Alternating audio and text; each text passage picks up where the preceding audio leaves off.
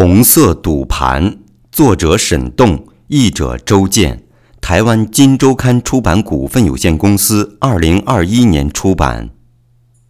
第五章，段伟宏。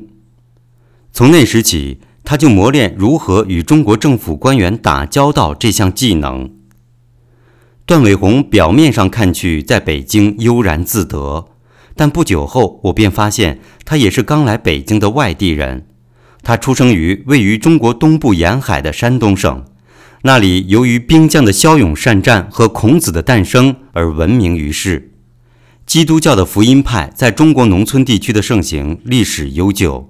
太平天国的洪秀全曾自称是耶稣的弟弟。一九九零年代的中国农村也有很多变异性质的基督教，例如又称东方闪电的全能神教会。段伟宏的母亲是家庭主妇。在具有基督教传统的北方农村，他们母女二人相继成为虔诚的教徒。他的母亲在怀孕的时候逃婚离家，与一位政府官员再婚。段伟宏常提及此事，并显露出对母亲的崇敬。毕竟，在一个女人必须认命的传统社会，他的反抗行为实属凤毛麟角。段伟宏与母亲关系紧密，是他唯一的血脉至亲。段伟宏总是在我面前热情地夸赞生母，唯恐我这个在上海大城市长大的城里人轻视他的这个家人。我对段伟宏的母亲经常引经据典地谈论圣经的习惯也已经习以为常。段伟宏的继父是水利部的职工，他旅行时总要带上一罐自制的超级辣酱，吃任何食物都要有辣酱相伴。他本身已经有一个儿子。后来又与段伟宏的母亲生了个男孩。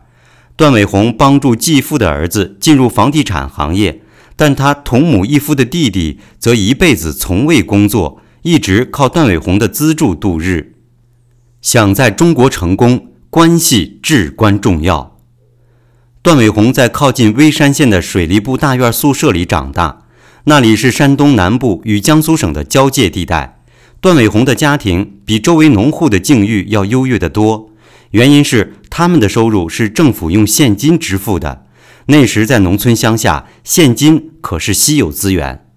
我们家在上海是一年吃一次鸡，段家则可以经常吃到鸭子、淡水鱼、鸡蛋和充足供应的新鲜蔬菜。段伟宏的父母送他去汽修学校学技术。他的手成天浸泡在防冻液和润滑油里，结果导致手指肥肿。他不顾父母让他接受修车命运的恳求，在第一次高考落榜后，决定坚持自习，继续参加高考。他早起晚睡的读书，在宿舍透风的过道里，整个冬天都在一盏台灯的照明的板凳上自习，也酿成终身背痛的病根。段伟宏从未怨恨自己的低微出身。但跟我一样，他希望能摆脱那些艰苦的阴影，能以自己的成功为中国服务的同时，也在中国的发展中留下一个属于个人的标记。一九八六年，段考入南京理工学院，那是一间坐落在邻省江苏的军工系统院校。他主修计算机科学，终于以班级第一名的成绩毕业后留校担任校长秘书，这在当时是令人羡慕的就业机会。段伟宏同时也入了党，前途可以说是一片光明。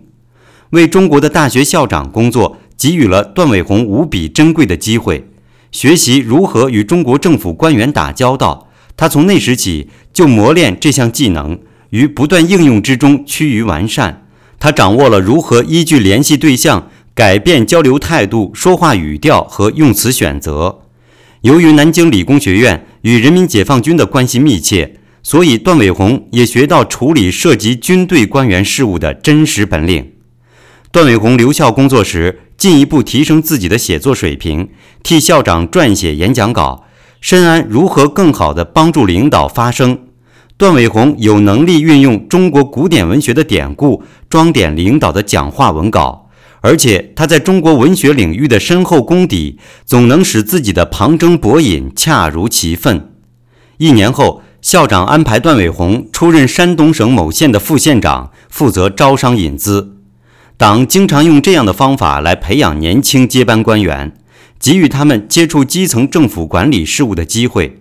段伟宏因此经常造访北京，寻找山东籍的高干，为县城的投资营建一个相互关照的故旧关系网络。段伟宏在此学到了重要一课，和我在香港做股票经济时认识到人际关系的重要性相似。要想在中国打造成功事业，关系是至关重要的。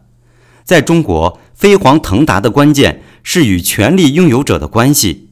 但段伟宏毫不留恋副县长的职位，因为太多的饮酒应酬使他身体产生过敏反应，加上常遇到的性骚扰，也令他极其厌烦。最终，他担任县委书记时被人背后捅刀，因腐败罪名而被捕入狱后，他再也无法承受这充满谣言诽谤、尔虞我诈的环境了。弃政从商。这个经历打消了段伟宏继续为政府工作的愿望，也在他心中埋下对中国政府体制可能带来的风险之隐忧。他发誓自己的做人底线是，即便将我的尸体拖出棺材鞭尸，也无法发现任何污点。他决定弃政从商，实现理想。他写信给在南京的校长求助，希望在国营企业圈里找到机会。他认为。借着经商可以找到成功的捷径，他在内心向自己承诺，在商场上要懂得洁身自爱，避免被玷污而闹出丑闻，以在这个污浊的政治体制中确保自身清白，直至功成身退。在校长的帮助下，段伟宏找到一家由军方控股的房地产公司，出任总裁助理。当时所有的商业领域都有人民解放军的介入。包括食品生产、医药业、酿酒和武器交易，构成价值数十亿美元的商业帝国。在解放军企业的关照下，段伟宏开始进入奢侈的高端生活。在香港半岛集团与中国军方合资经营的北京王府井酒店，他选购由专业设计师制作的品牌时装，也经常参加豪华酒宴。从此着手编织在权力高层之间担当掮客的关系网络。源于解放军经商所滋生的种种腐败势力，严重的削弱了部队的战斗能力。我也亲身目睹了军队的腐败。我当时代表中国投资公司与之联系的德记亚洲贸易商，就曾有人民海军的军官建议动用军舰向大陆走私啤酒。段伟宏在天津于1996年创建了自己的房地产公司，起了个英文名字叫 Great Ocean 泰宏。于此一年之后。中国的共产党总书记江泽民命令军队清退所有拥有的商业股份，禁止军队经商。泰宏公司开始在天津从事房地产建设，挂靠中国远洋运输总公司的天津分公司，帮段伟宏赚到人生的第一个百万美元，同时也帮他奠定今后获利惊人的中远人脉关系。在完成三个房地产建设，成倍增加财富后。段伟宏不满足于天津事业的规模，决定进入北京寻求发展。坐落在天津西北一百多公里的北京，吸引了段伟宏的投资目光。他也像我当时那样，立志要在充斥商机的中国创生出一番令人惊骇的成就。这种锋芒毕露的雄心，加上成就人生的原始诉求，使我与他相互吸引，为我们将来的伙伴关系提供了内在的联系。段伟宏将个人的雄心壮志铭刻在新公司的中文名称上“泰宏”，这两个字出自中国古代历史学家司马迁的名句。他观察到，人的生命或者重于泰山，或者轻于鸿毛。这体现了段伟宏是如何看待自己的，最终也反射到如何看待我与他的关系这件事上。其实，我们都来自一无所有，即使在自身的生命中一无所获。我们也无怨无悔。既然没有失败的精神负担，何不全力以赴干出一番事业？这就是段伟宏的人生信仰。没有这样的态度，他无法使自身从生命的底层中脱身，攀上如今的高峰。他的家乡甚至还称不上三线城市，他的家庭濒临破产。依我之见，他的同母异父兄弟和继父之子虽然待人友善，但终日无所事事。不过感谢上帝。段伟宏无意成为漂浮的鸿毛，他与我将创造出重于泰山的生活。与党的利益合拍，才能生意兴隆。一九九九年，段伟宏在北京市中心的东方商厦租了间办公室，那是当时首都最具代表性的商业地标，彰显了权力、成功及财富上的信用。段伟宏开始利用他以往的军政关系，将 IBM 的伺服器推销至国营的电信公司。与亚信科技公司的田博士相同，段伟宏更加体会到。背景关系强大，加上专业执行能力的效率，才是在中国成功的秘诀。在中国，企业家只有与党的利益合拍后，才能生意兴隆。无论你是在街角开店的小贩，还是在中国西谷立足的高科技天才，每个企业都需要在体制内拥有自己的赞助人。其次，是一旦机会出现，企业家执行运作、把握机遇的能力。只有具备以上两个条件。成功才有可能实现，这就是段伟宏的行动计划，也是我预期中自己需要扮演的角色。我在了解到段伟宏出身卑微的背景后，体认到我也来自相同的社会底层，而且我们都是婚姻市场的后来者，加上同样对事业成功的强烈渴望，使我们的关系进展神速。我们的缘分凸显了中国现代化进程中的私人机遇这种元素。在十九世纪初，中国的学者官员推崇“中学为体，西学为用”的理论，意思是中国的观念必须作为中国迈向未来的核心框架，而学习西方的经验只是为了实际的应用。段伟宏代表中学中国的理念，我则代表西学西方教育。无论在实质上或者概念上，我都处在趋近中国的外围环境。但最终将与段伟宏在中国的核心相结合。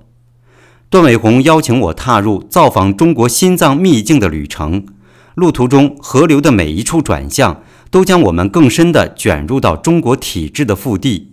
随着每一次弯道的扭曲，我们越来越成为中国制度下寄生的物种。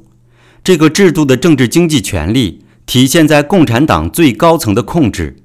当中国十四亿人民的大多数在这个体系的边缘求生时，我们加入了体系，在其内核中寻求繁荣壮大的机会。二零零二年初夏，我们结伴到加拿大山区的班夫度假胜地，度过了十天假期。段伟宏认为，一起旅行是潜在伴侣相互加深彼此了解的最佳途径。对我而言，这是体现我将西方学术经历转化为实际应用的最佳展示机会。我亲自安排了旅行的所有细节，从温哥华搭乘玻璃天窗的火车前往落基山脉腹地的班夫，在路易斯湖畔入住饱览湖光山色的法式酒店。我们品尝了当地最好的餐馆，在欣赏山水美景的同时，更加深了相互的理解。回到北京，段伟宏很快就对我说。我们的关系可以进一步的发展了。他需要请一位特殊的朋友来加冕与祝福我们，这意味着我们的生活的另一扇门即将开启。我期待着新变化的到来。第六章：神秘的张阿姨。这位女士名叫张培丽，是当时国务院副总理温家宝的妻子。当时我有点疑惑，为什么还需要其他人？在我与段伟宏的关系上加盖批准印章呢？我早就见过他的父母，他也透过班夫之旅进一步测试了我们之间的情分。我难道还必须得到其他人的祝福不可吗？怀着对这个特殊又神秘朋友的猜测，我翘首以待那场安排在二零零二年夏末傍晚的晚餐，直到饭局快结束，都不知道客人何方神圣。段伟宏选好了一家叫月亭的广东餐馆，坐落在凯悦饭店的地下层。这是北京新贵妇人和官员们都喜欢的餐厅。我与段伟宏提前到达，查看了菜单和锁定的包厢。他说，今天的客人是位很重要的年长女士，是他最尊敬的长辈。他在饭后才会告诉我来客的身份。我当时真不知道谁来赴宴。只知道此人对我们的未来至关重要。接近晚间六点半，我们沿着圆形的大理石台阶拾级而上，来到酒店大堂。我们都身着正装，只见一辆由专职司机驾驶的黑色宝马轿车开到门口，车上下来一位略显体宽的中年妇女，身着蓝色 Max Mara 套装，外加一条花色围巾。段伟宏向她介绍我，叫我唤她张阿姨，这是中国人对年长女士的尊称。张阿姨友善地微笑着，迅速消弭了我的紧张。进入包厢。张阿姨径直走向餐巾摆设为孔雀开屏状的主宾座位，不加客套，直接餐叙。我们吃着清蒸龙利鱼和爆炒时蔬。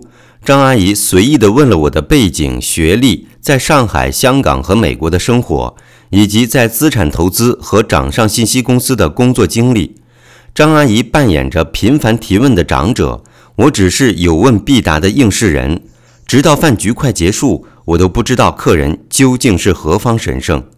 刚开始，我并没有认为张阿姨是高干或者高干的亲属，因为她并没有过多的谈到敏感的组织和政治话题，而且她是独自赴约，没有保镖或秘书之类的人陪同。张阿姨看起来就像如我们一样的普通人，但言行中流露出的自信和段伟宏表现出的恭维神态。使我认定她的身份必不寻常。用餐结束，我们陪伴张阿姨上楼，回到大厅，坐进在门口等待的轿车。我为她开后车门，用手护着车门上沿，避免入座时磕碰额头。同时，我不忘绕到车前门给司机小费，因为保证中国高官的司机们开心是非常重要的一件事。随后，我与段伟宏在酒店门口肃立着挥手致意。张阿姨放下车窗，微笑着与我们道别。然后，黑色轿车开动，悄然消失在北京繁忙的夜晚交通之中。这时候，段伟宏才告诉我，这位女士名叫张培丽，是当时国务院副总理温家宝的妻子。当时，温家宝即将接替朱镕基，成为2003年的国务院总理，已经是公开的秘密。温家宝即将成为中国政坛的第二位权势人物，而段伟宏竟然是他夫人的挚友，我真是佩服得五体投地。段伟宏是在来北京两年后的2001年认识张阿姨的，当时温家宝任副总理，负责中国加入世界贸易组织的谈判。在一次私人举办的女性聚会上，两人相识了。段伟宏引经据典的夸夸其谈，吸引了张阿姨。两人交换手机号码，张阿姨示意段伟宏可以电话联系，但段伟宏却选择了异于常人的做法，没有主动打给对方。常人总是太急于主动联系有权势的人物，但段伟宏深谙中国权力圈的心理规则。他想在张阿姨众多的关系人之中显得突出。他对张阿姨个性的分析判断极具慧眼，设下下次见面要好好表现自己的诱饵，在水中放下鱼线，守竿待钓。一个星期后，张阿姨果然上钩了，主动拨来电话，说彼此第一次见面时聊得很投机，问段伟宏怎么都没有再联络他，大家应该再次见面的。结果。段伟宏安排只有两人的私密聚餐，开始了与张阿姨的长期交往关系。段伟宏善于挖掘他人生活的微小细节，当他认准张阿姨是值得培养关系的目标后，便很快地掌握了张阿姨的背景和喜好，与温家宝内向谨慎的个性互补。张阿姨与一般中国高干夫人的浮华不同，她并非出身于红色家庭。父母都是平民百姓，没有在京城出生、保姆照料、在高干子弟学校寄读的经历。在其丈夫升官前，张阿姨有着自己的专业和事业，早就习惯与各种人物打交道。张阿姨于二次世界大战期间的一九四一年出生于中国贫瘠西部地区的甘肃省，但她的家庭来自中国南方的浙江省。共产党在一九四九年革命后。他家选择留在甘肃。张阿姨是兰州大学地质学系毕业。她与温家宝于1968年见面时，正在攻读研究所硕士学位。当时，温家宝在北京地质学院硕士毕业后，带领一个地质考察队在甘肃工作。在人们口传的故事下，比温家宝大一岁的张培丽是主动追求温家宝的。张培丽当时能歌善舞，靠着经常去宿舍帮温家宝洗衣服的机会，主动搭讪，终成眷属。温家宝是个不苟言笑的书呆子，最终被张培丽的开朗个性和热情所俘获。张阿姨给我们看早期他们夫妻深入中国西部偏远山区进行地质探矿计划时的合影，照片里大多显示的是他可掬的笑容。反观温家宝，总是严肃的一号表情。温家宝来到甘肃不久，就将重心从地质工作转向政治场域，开始在省地质局担任党务管理职务。在温家宝攀登事业阶梯的过程中，张阿姨成为丈夫的后援队首领和主要顾问。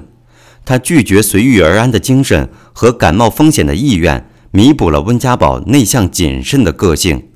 两人可说相得益彰。他们于一九八二年结婚，当时温家宝被提拔进京，进入地质矿产资源部党组工作。在短暂担任地质矿产部副部长之后，温家宝于一九八五年被提升为中央办公厅副主任。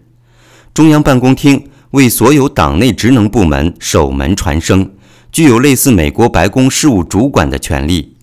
这个职务负责党内会议的后勤安排，汇总关键议题的政策文件。将党内高层的决定传达到有关执行部门，包括政法安全系统、国务院各部委及大型国有企业。中央办公厅主任俗称为党的大内总管，这个称呼可追溯到中国的帝王时代。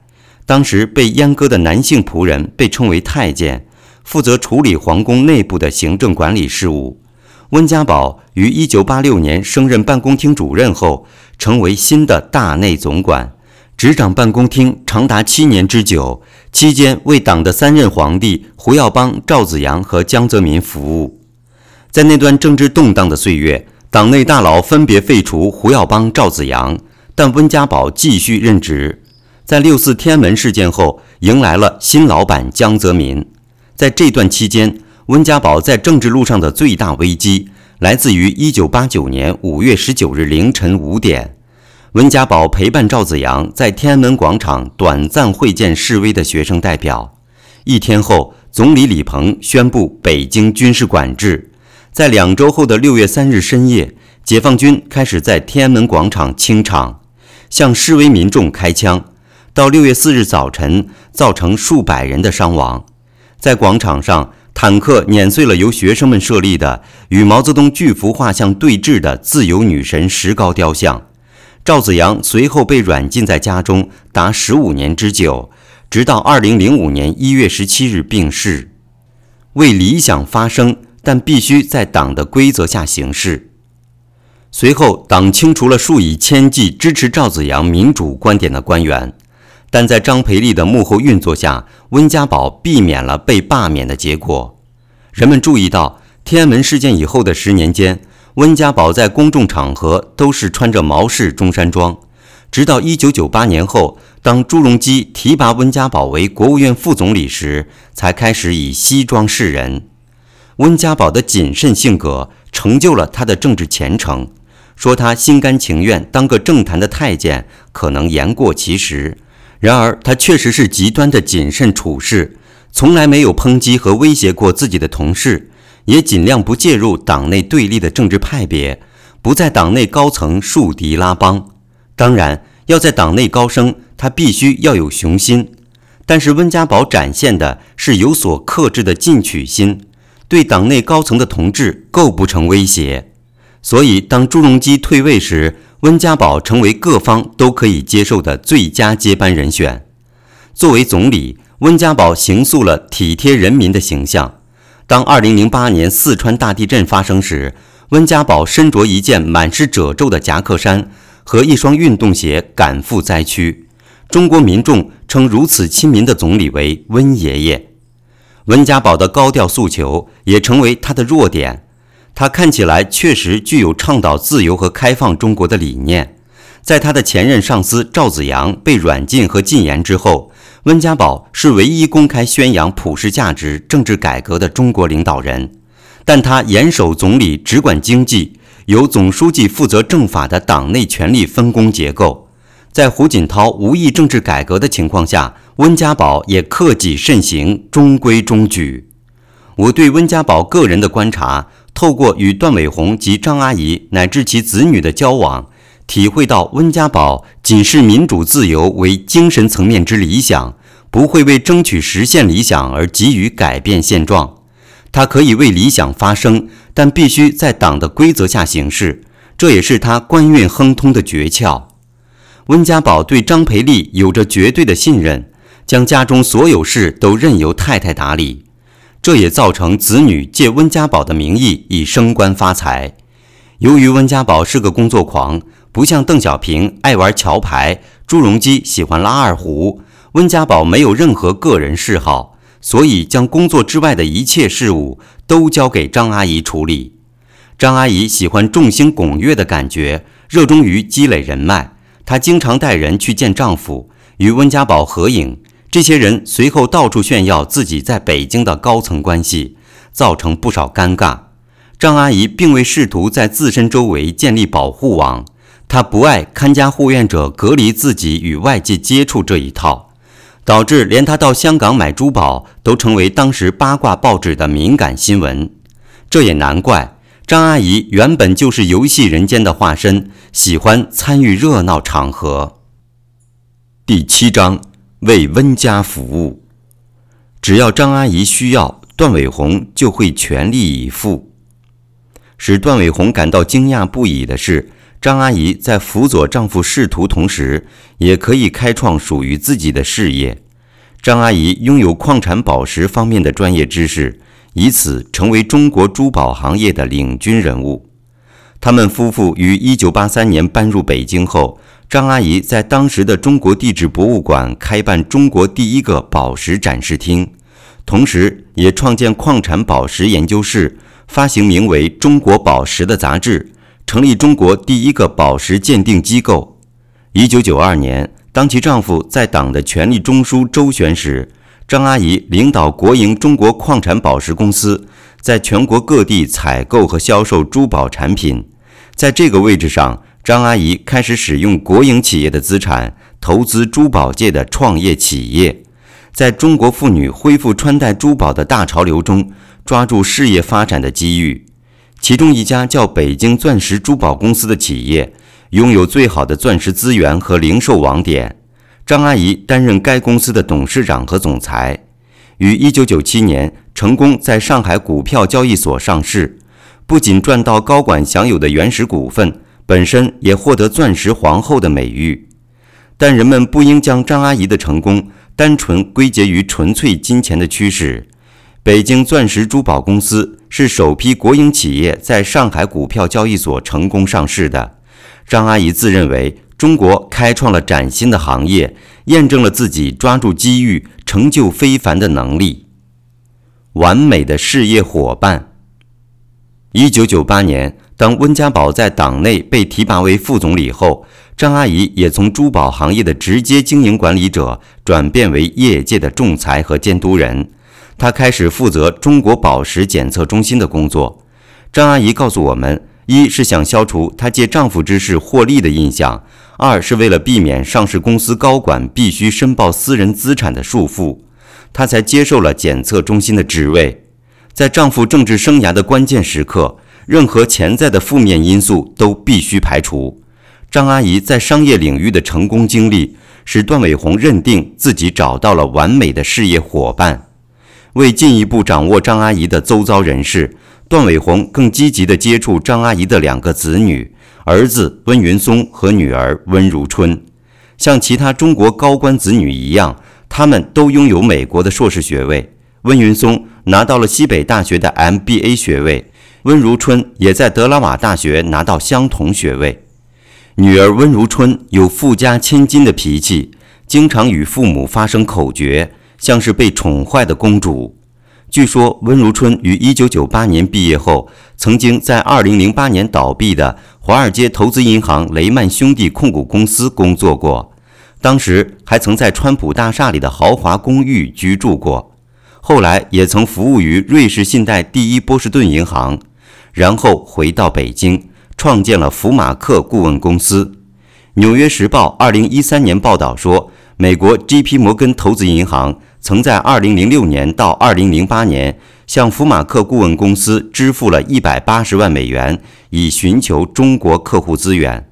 为此，纽约证券交易所曾因 J.P. 摩根投资银行违反外国反腐法案、资助外国官员及亲属的行为展开过调查。温云松不如妹妹出名，但经商的雄心则毫不逊色。他早就重视私募投资，于2005年创建新天域投资公司，投资方包括日本软银集团旗下的金融机构思百亿。与新加坡政府成立的主权基金公司淡马锡控股，该新加坡政府主权基金是讨好中国太子帮党内大佬子女的个中好手。除了温家宝公子的公司，淡马锡还投资了江泽民孙子的基金。在接踵而来的高官亲属与外国资本合作的趋势中，温云松成为开路先锋。我与段伟宏都认为，温云松的投资行为太过冒进。总是寻找即将上市的公司投资原始股，利用权势获利的成分大于所谓的天使投资。他甚至动员温家宝造访他的目标公司，以达到排斥其他资金抢先入股的目的。随着段伟宏与张阿姨关系日趋密切，段伟宏也曾向张阿姨的子女提供经商意见，建议温云松多在幕后策划，少在前台交易。这样可以避免其他竞争者的嫉妒，但是像我以前的同事邓小平外孙女婿冯波喜欢招摇一样，温云松习惯于享受前台聚光灯下的风光。我们的忠告对他来说没有任何阻遏效果，他继续我行我素。到后来，新闻媒体和街谈巷议经常有意识地混淆温云松公司的利润与他私人的财富。如果温云松的基金赚了五亿美元，人们只会说他本身也赚了五个亿，但实际上他的股份只占百分比的份额。我们向张阿姨建议，温云松应该尽量在幕后运作，将更有利于自己的发展。但温云松却无动于衷。一人得道，鸡犬升天。温夫人和子女的经商成功，应验了中国的一句俗话。一人得道，鸡犬升天。我和段伟宏都不认为温家宝十分了解自家人的财务状况，直到家庭成员的亿万富豪身份被曝光后，他才知道真相。我确信温家宝的女儿利用家族的关系向外国公司索要重金，温云松操控了新天域公司的投资交易，而张阿姨每时每刻都在广交人脉，探索发财机会。在家庭中，每个成员都在搜集高档轿车之际，温家宝对家人的豪华生活确实缺乏警觉心。当张阿姨佩戴大颗宝石戒指和天价的玉镯回家时，温家宝会从本身地质学家的视角夸赞品质，而非以珠宝商的眼光评估价格。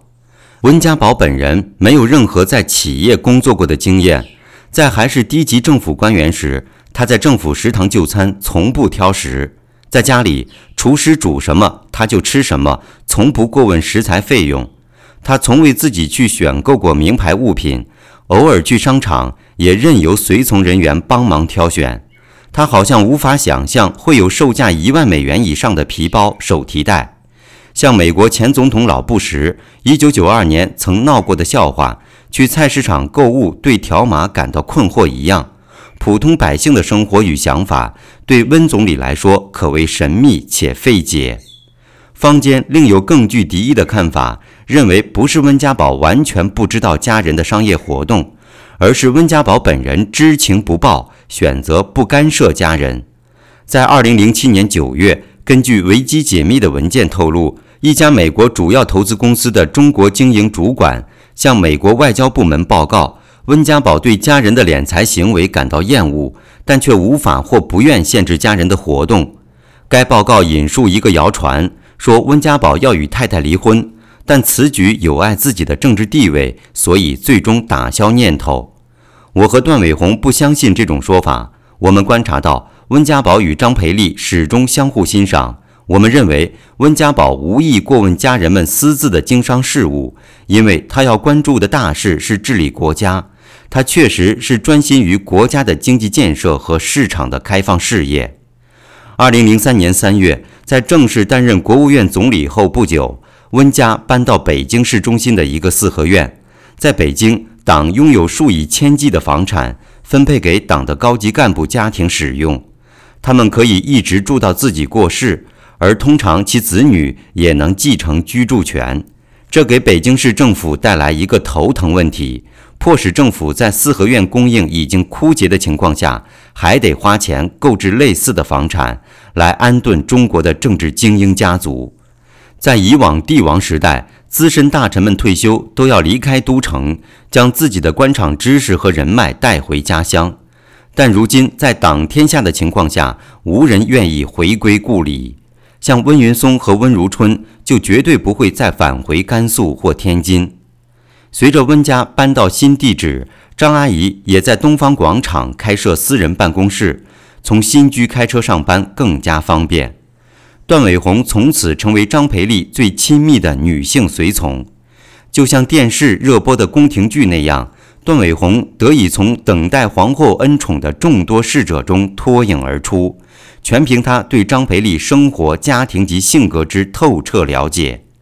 很多张培丽想过但还没有来得及吩咐的事，段伟红早就已心领神会地办得妥妥当当，这令张培丽更加信任和倚重段伟红的陪伴。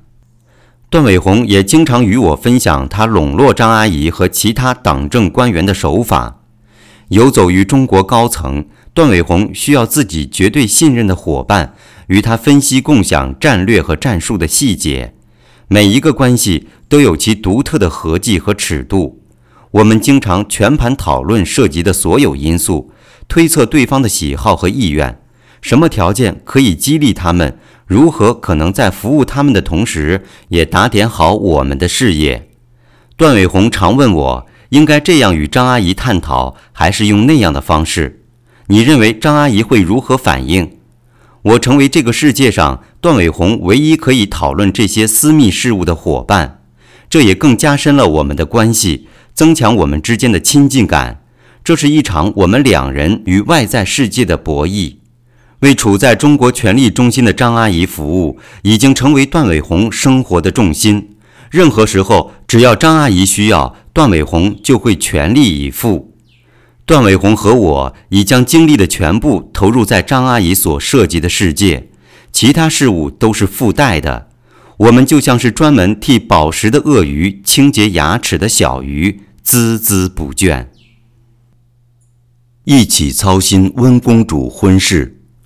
温家搬入的四合院坐落在北京的东郊民巷，位于紫禁城东面。是清朝与鸦片战争失败后被迫允许外国兴建使馆的地界，党的权贵们心安理得地居住在象征外国帝国主义的馆所，对我来说真是讽刺大于羡慕。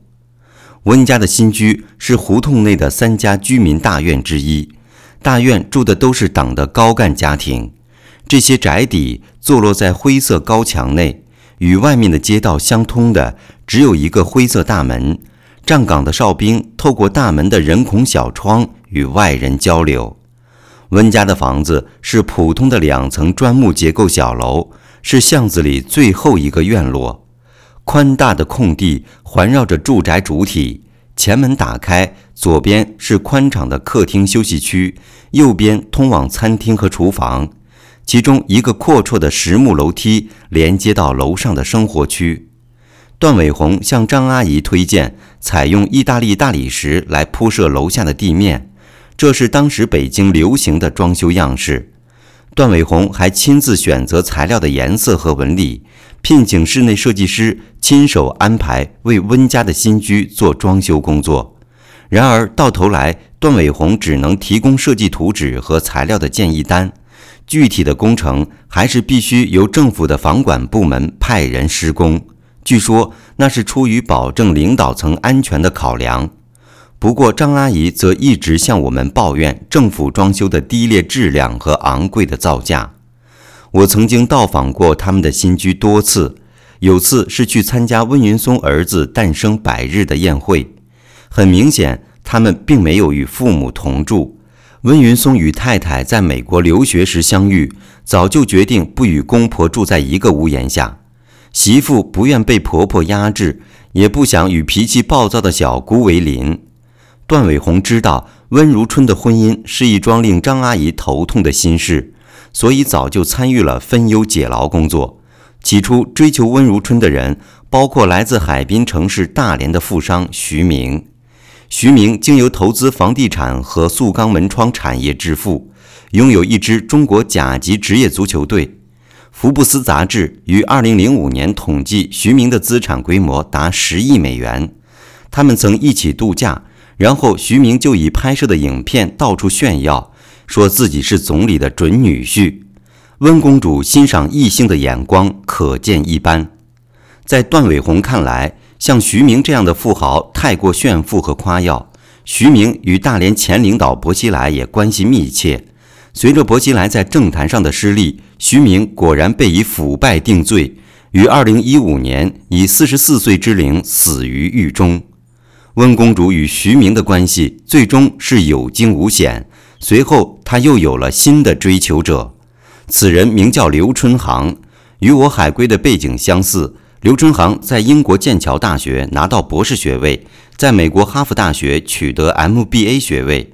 也曾在管理顾问公司麦肯锡和摩根士丹利等投资银行短暂工作过。刘春航的父母都是上海普通政府职员，与我一样不是权贵后代，仅来自社会普通阶层。温如春接受母亲的劝导，开始给刘春航一起相处的机会。尽管刘春航有傲人学历，但看来是他主动追求温如春。我当时怀疑，刘春航一旦知晓女方的暴力脾气，是否还会有一丝愉快的心情？果然，他们婚后不久，温如春就开始对公婆不甚尊重，导致他们很少来北京看望儿孙。看来，刘春航也默许了父亲在这桩婚姻中所遭受的对待。毕竟，成为总理女婿的机会，胜过不愉快的婆媳关系。婚后不久，刘春航被安排进入人民银行工作。温家宝也曾考虑提拔刘春航担任副部级的职务，以登上政府高干的阶梯。尽管刘春航的晋升最终没有兑现，但与温家的联姻已经使他耳闻与目睹以前无法亲历的中国权贵门庭，得失几何，也只有他自己心知肚明。温家宝夫人办公室主任。段伟宏与张阿姨的密切关系也引起了子女的微词，特别是来自温如春的嫉妒。他抱怨母亲对段伟宏的偏爱胜过对女儿的关心，于是段伟宏不得不经常讨好温如春，拉着她一起参加时装秀表演和其他社交活动，也要求我经常与刘春航来往。但我直觉认为，这样修补关系对事态的改善并不大。张阿姨最密切的男闺蜜是一位当过工厂经理的人士，名叫黄旭怀。他来自长江边的一个小城市。他们在一九九二年相识时，黄旭怀只有二十六岁，张阿姨当时已经五十一了。黄旭怀那时陷入财务困境，而张阿姨则刚开始从事珠宝生意。黄旭怀跟随张阿姨来到北京，试图让自己成为张阿姨的圈内知己。匪夷所思的一点是，他竟然达成了这个初衷。张阿姨开始帮他在自己管理的一家钻石公司谋到职务。当张阿姨搬到东方广场与段伟宏同地办公后，黄旭怀也在张阿姨的办公室旁有了自己的工作室，名片上的头衔是温家宝夫人办公室主任。很自然的，张阿姨到哪里出差，黄旭怀都是如影随形。尽管从来没有现实的直接证据，但段伟宏怀疑，虽然黄旭怀大腹便便、举止粗陋，我们私下称他是张阿姨的面首，这在党内权贵圈内不太常见。男领导可能会有多个情妇，但很少听说女强人保留男相好。段伟宏始终好奇，在张阿姨眼中到底看重黄旭怀哪些特质。不过这也难怪我们普通人无法理解。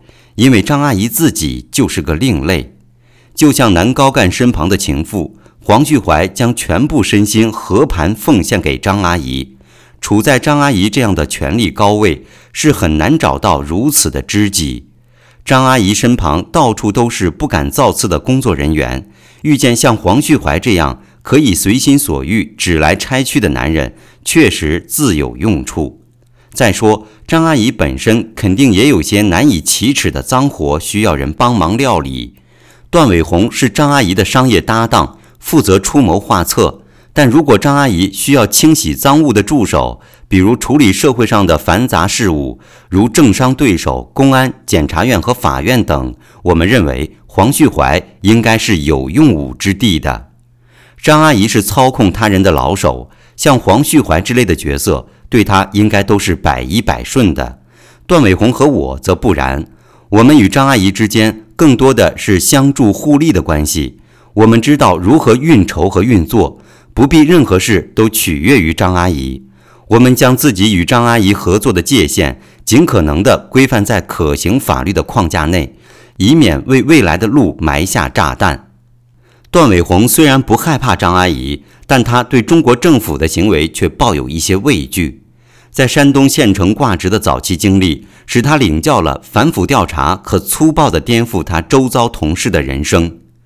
段伟红在围绕中国权贵高层参与利益重大的关系网络运作时，有意识地保护自身对腐败行为的免疫能力。我之前已经描述过段伟红的信仰，就是即便将我的尸体拖出棺材鞭打，也无法发现任何污点。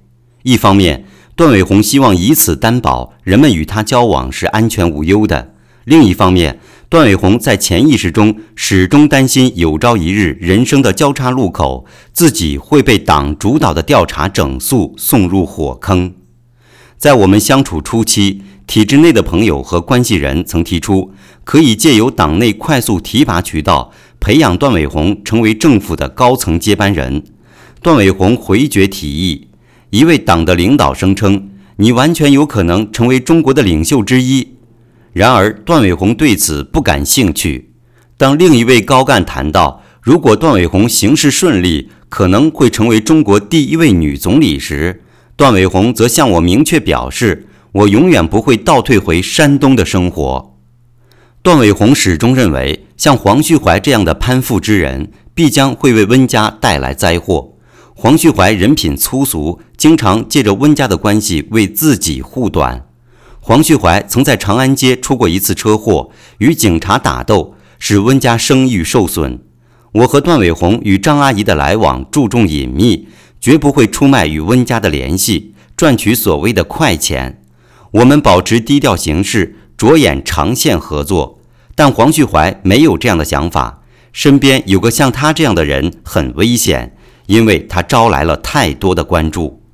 棋盘上最重要的棋子。黄旭怀也经常打着温家旗号图谋私利。《纽约时报》二零零四年报道，德意志银行曾经雇佣黄旭怀为投资中国华夏银行进行操作。尽管他没有任何金融从业经历，但还是收取了二百万美元的酬金。根据银行的文件，收购华夏银行的申请获得批准。黄旭怀又于二零零六年从德意志银行获取三百万美元。没有记录表明这笔付款的缘由。段伟宏曾为此类负面的海外报道警告过张阿姨，但张阿姨不以为意，始终没有斥责黄旭怀的有关作为。我后来才知道，我与张阿姨在2002年夏天的晚餐会是兼具对我的职业面试和人品调查。段伟宏决定可以信任我，但是张阿姨的判断有着同样的重要性。我不是仅被考虑是否与段伟红匹配，这两个主事的女士要试探我是否足以胜任参与他们的团伙。他们当时不知道我们最终将如何合作，但是需要我的表现足够说服他们，至少我值得他们信任。他们的疑问很多：我够格作为段伟红的丈夫吗？面对获取非凡成就的目标。我有足够的商业才干帮衬张阿姨的政治影响分量和段伟宏关系网络的光彩吗？最后也是最重要的是，我能够被赋予完全的和无死角的信任吗？面对就要进入中国权力心脏的核心密友圈这项挑战，除了财经经验，我最吸引人的品质是背景基础的空白。我是实至名归的中国人，但是在海外受过教育。我没有历史包袱，不认识政府部门的任何人士。我的家庭成员也没有与中国官方的联系。我没有任何需要隐藏的个人把柄。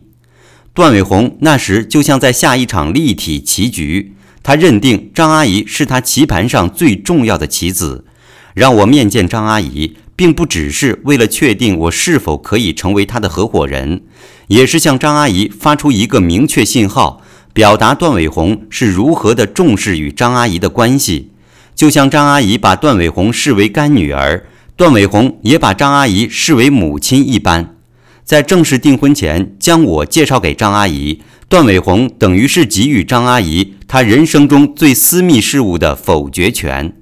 如果我要成为段伟宏的丈夫，就需要张阿姨的祝福。在中国，在这个人生大事的关键点上，信任是第一位和最实质的。如果张阿姨感到无法信任我，那我与段伟宏的关系可能就会在那时内地当场完结。段伟宏在下意识中希望将我们的关系按照温家的模式来塑造。张阿姨追求温家宝，是因为看上他严谨的思维和超群的工作能力。他可以在温家宝迈向辉煌驰骋时搭乘他的座驾。段伟宏也是如此规划。在中国这个男权鼎盛的社会，段伟宏认为我是可以帮他实现梦想的男人。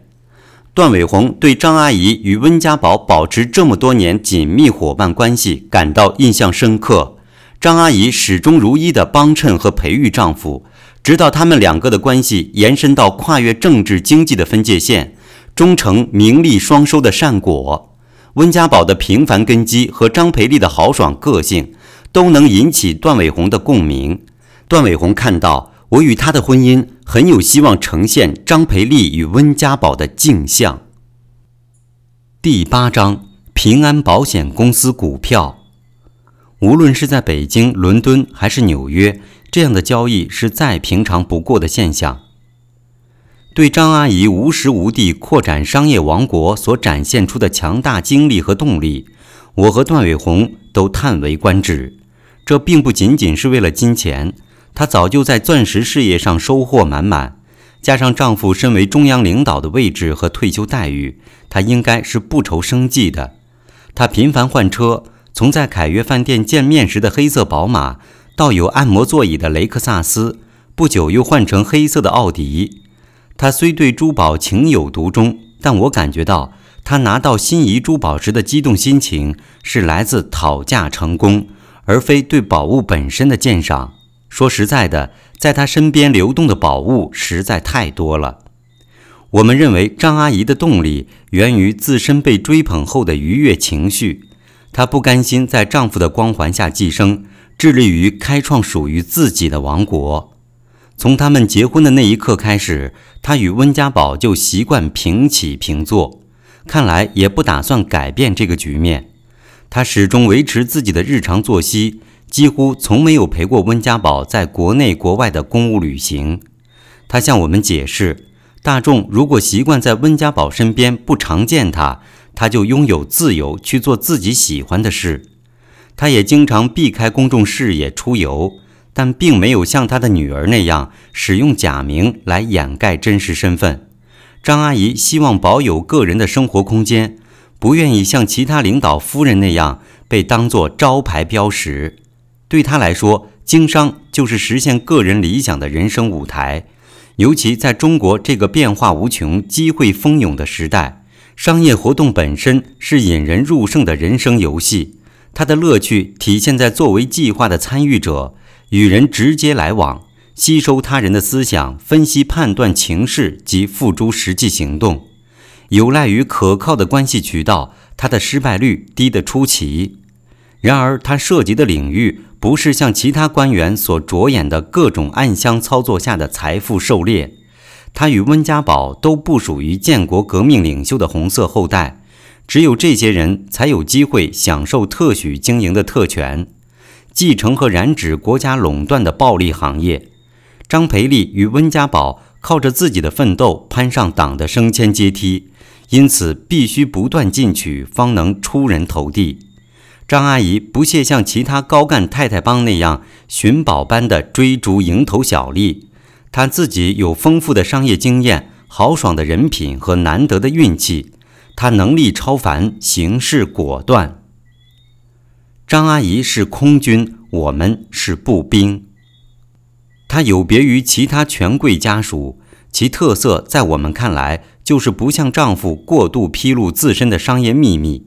其他的中央级领导在自身的家族事业上都会施展积极的推促作用，像贾庆林，他自己在从2002年到2012年的政治局常委任内，毫无顾忌地为女婿的商业活动站台，联络政府官员为家属经商提供入门特权。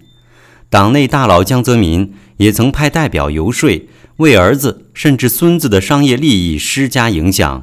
张培利基本上是在不告知温家宝的情况下打点自己的事业，所以我们都不指望在遇到麻烦时会得到温家宝的过问和相助。段伟宏和张阿姨以前就有过口头协议，任何我们合作计划的获利，张阿姨享有百分之三十。理论上，张阿姨也必须在任何合作上出资百分之三十，但实际上她兑现参差。只有在计划成功的情况下，她才出钱，不承受任何风险。我们则无论如何也必须在分红时为张阿姨保留她获利的份额。与其他权贵介入计划相比，同样的利益分配比例都是不成文字的行业潜规则。尽管有众多国营和私人企业家试图借由计划合作接近像温家这样的权贵核心。但与红色后代享有的特权相比，我们与张阿姨的机会可就相形见绌多了。有个叫“西藏五幺零零”的计划，是在西藏灌装矿泉水，然后由中国高铁总公司全部包销。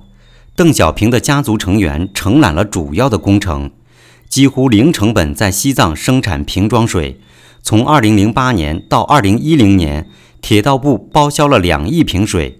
当2011年公司在香港股市上市时，成功集资15亿美元，这可是张阿姨无法攫取如此暴利的油水。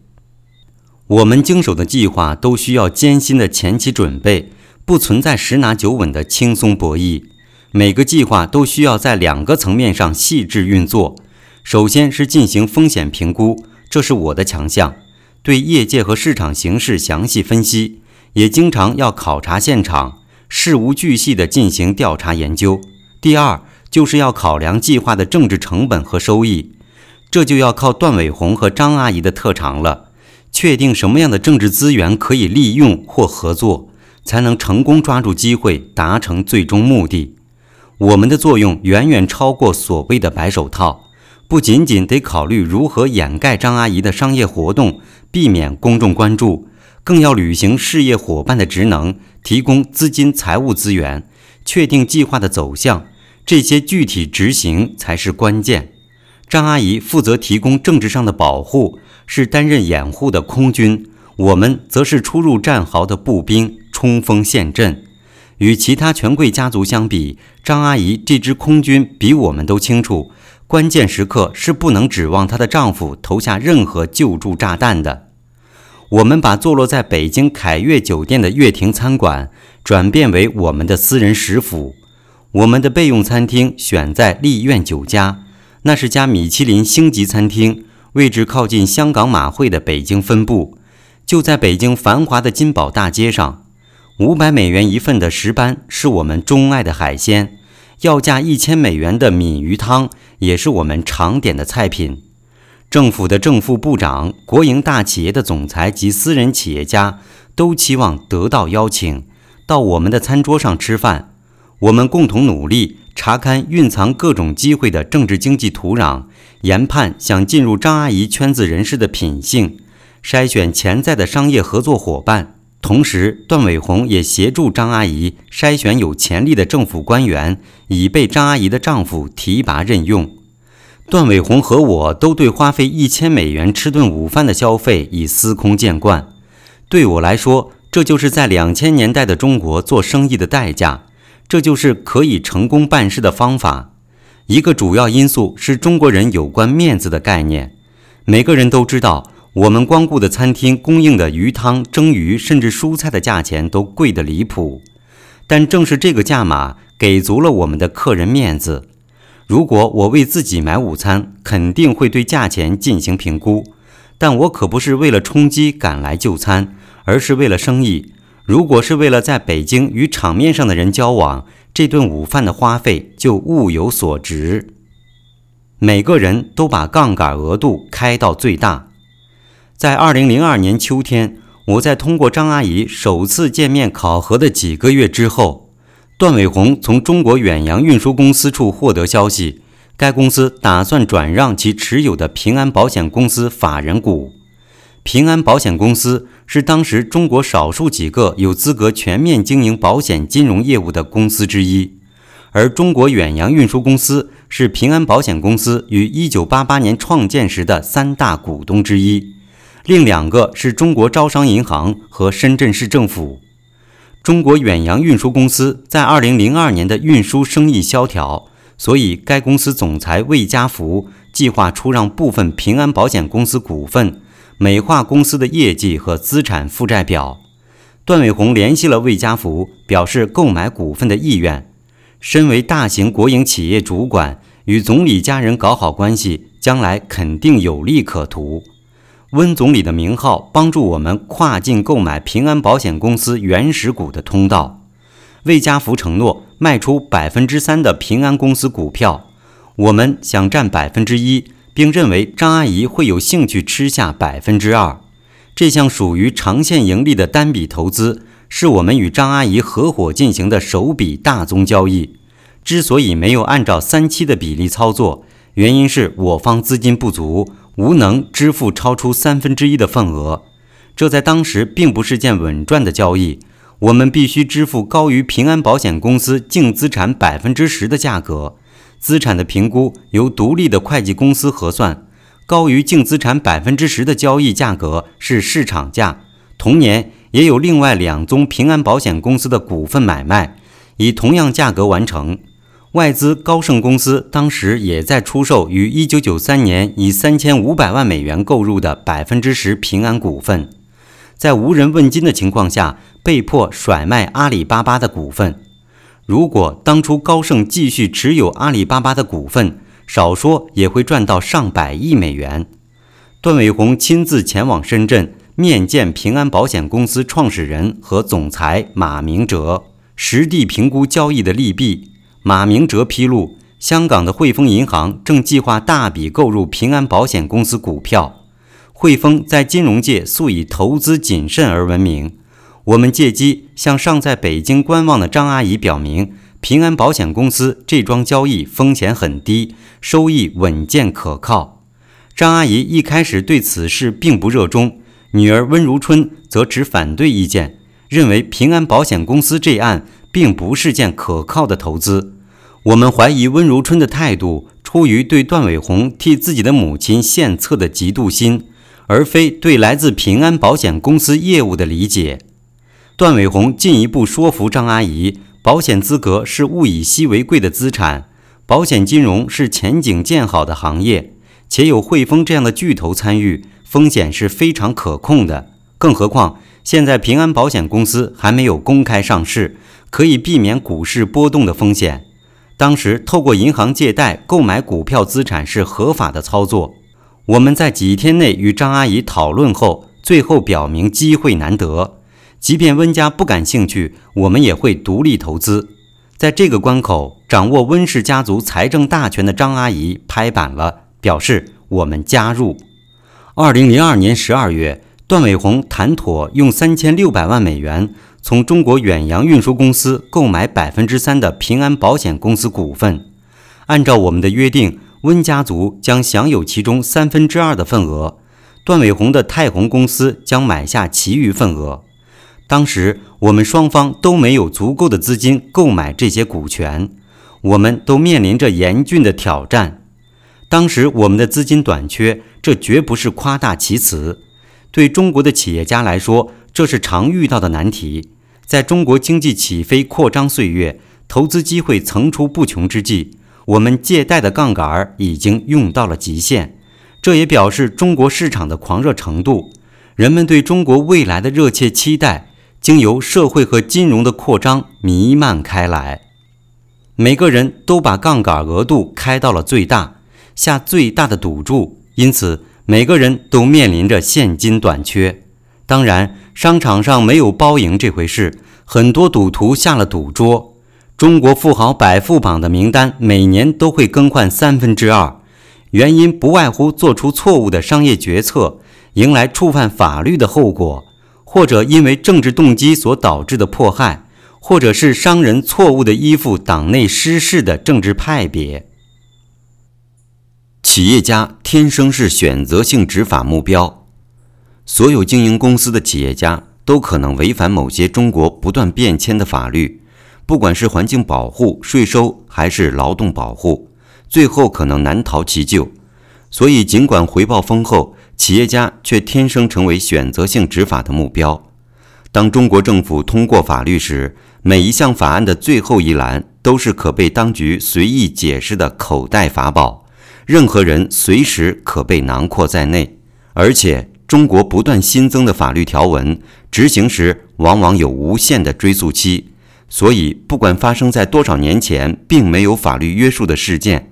很可能今日就会被追究责任，成为犯罪案件，令人防不胜防。因此，唯一可能的保护就是投靠在有实力的政治保护伞下。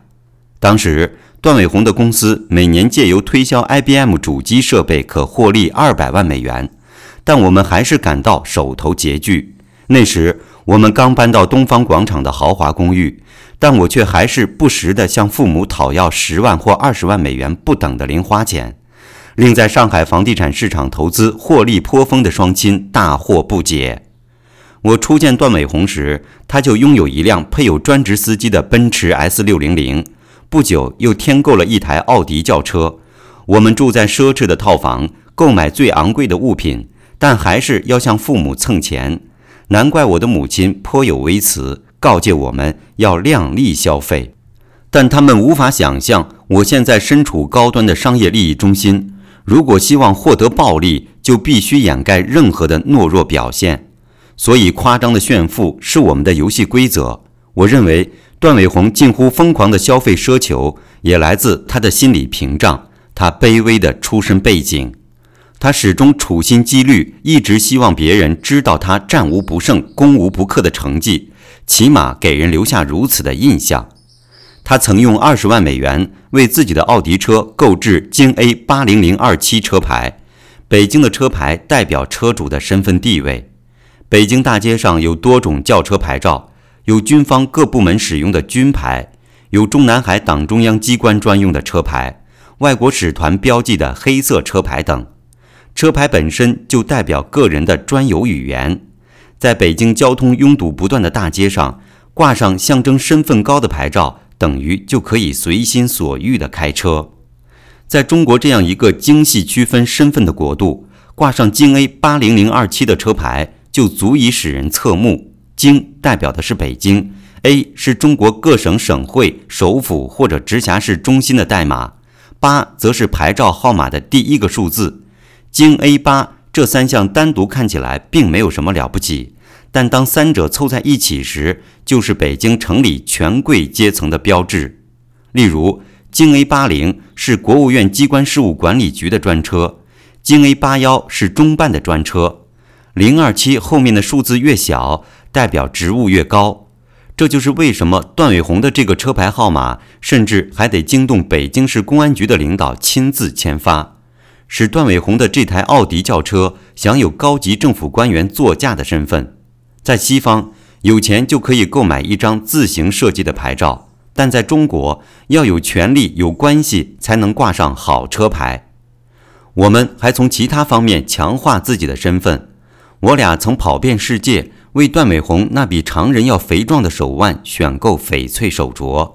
最终，张阿姨帮忙挑上了中意的配饰。以合理价格六百万元人民币买下，十年后有人出价三千万。艺术品也成为中国企业家的成功标记。所以，段伟宏安排我经常参加各种拍卖会。在2004年，我们得标买到两幅中国古代画作，包括一幅宋代的鸟鸣图，只花费大概四百万元人民币。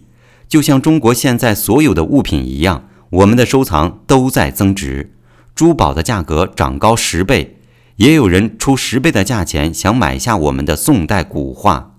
但是我们不是为了增值而收藏的。我从奥地利购买了更衣室大小的保险箱来储藏这些珍品，里边的抽屉装满了三十多只名表，架子上塞满珠宝字画。对我们来说，拥有这些值得炫耀的物品，便可向圈内人表明，我们跻身于中国社会官场商界的最顶层。在我们的生活中，一切都必须是一流的、高端的，这是我们个性的映衬，体现我们的尊贵。一笔买卖获利近五成。我们与张阿姨各自筹款来购买相应的平安保险公司股票。段伟宏与一家相熟的医药公司借了一千二百万美元的过桥贷款，在平安保险公司股票到手后，再以此申请抵押贷款，清偿欠医药公司的债务。温家的份额由一位香港商人借钱给张阿姨购买。在拿到股票后，该商人只转交了部分给张阿姨，承诺以后会将余下的股票还清，但他最终都没有兑现。这些股份最终增值到上亿美元，就这样流于他人之手，也说明温氏家族也有不可言表的苦衷。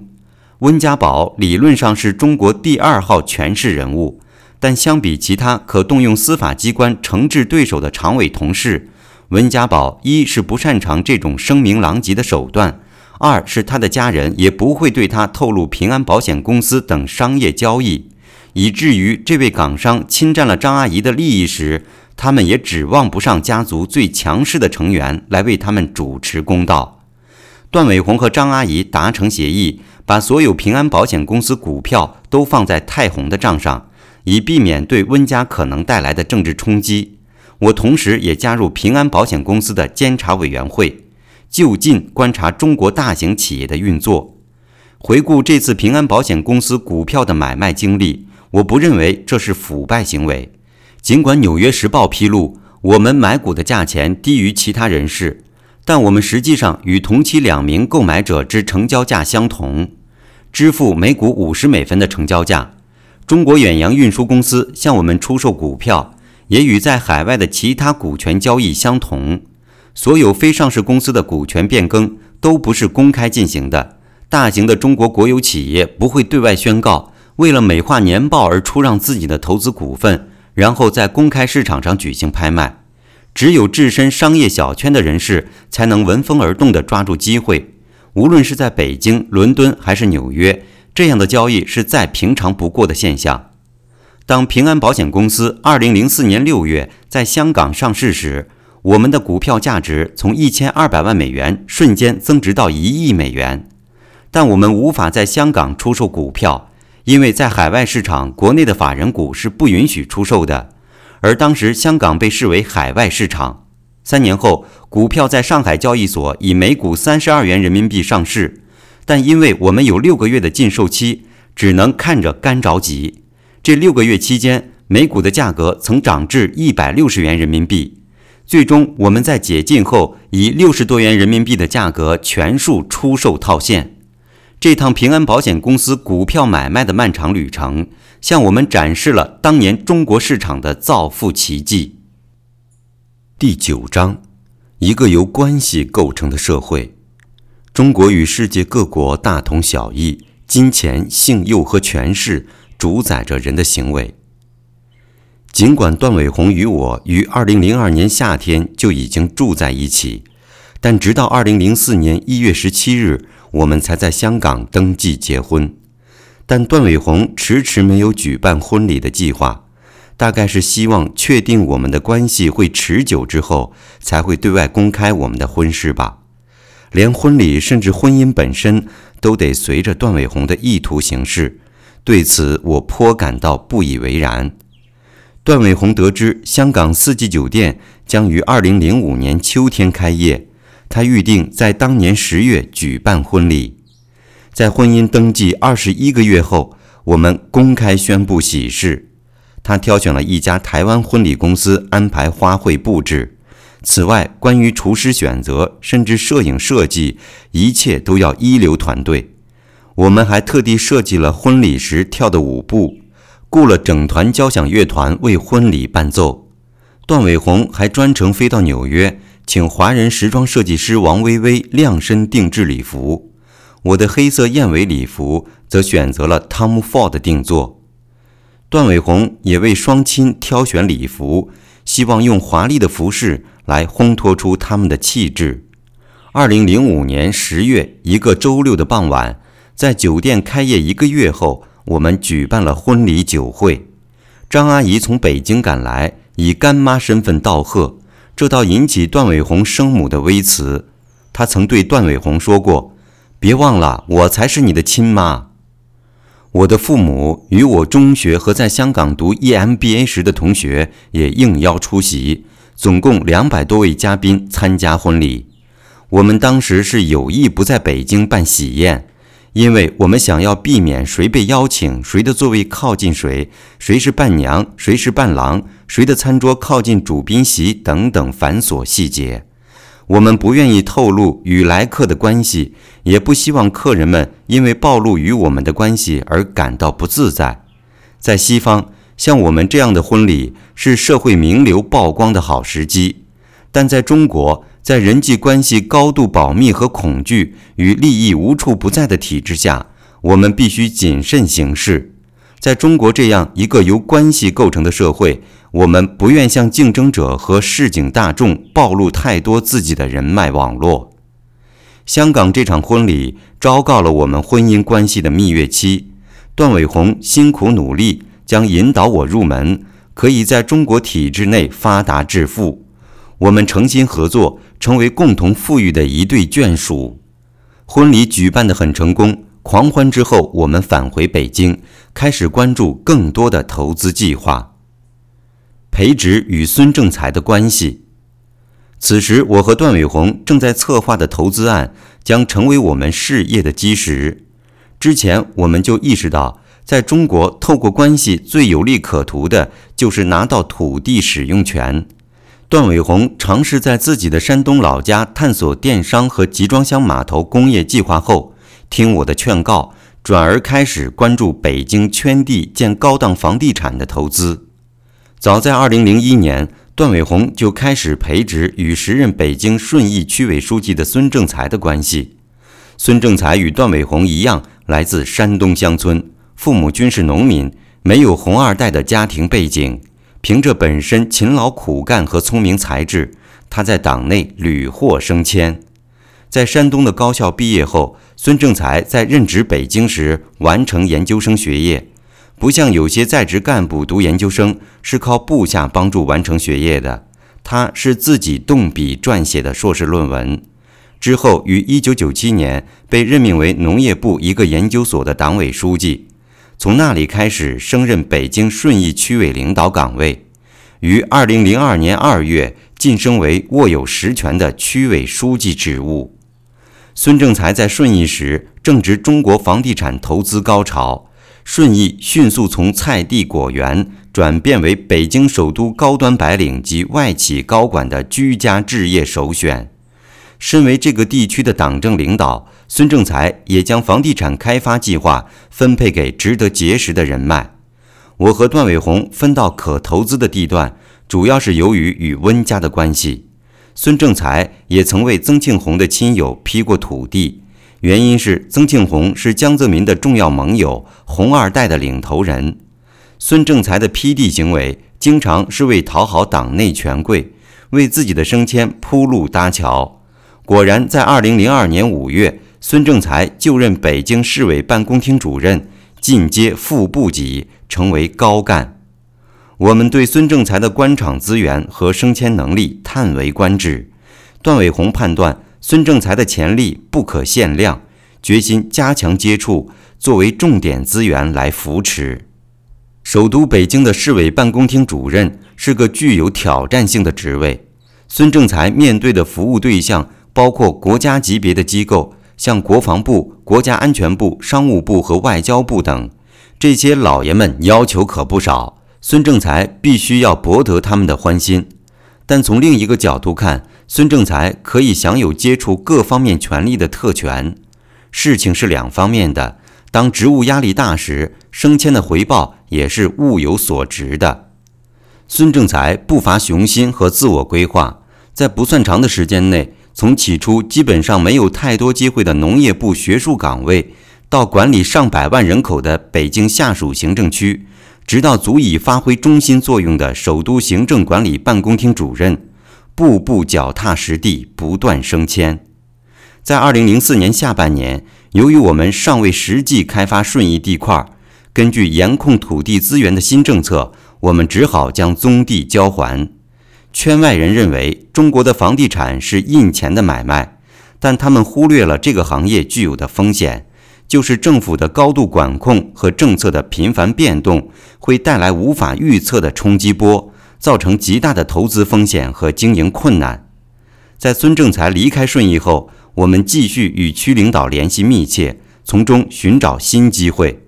终于在顺义区2003年春节团拜会上，我们发现了线索。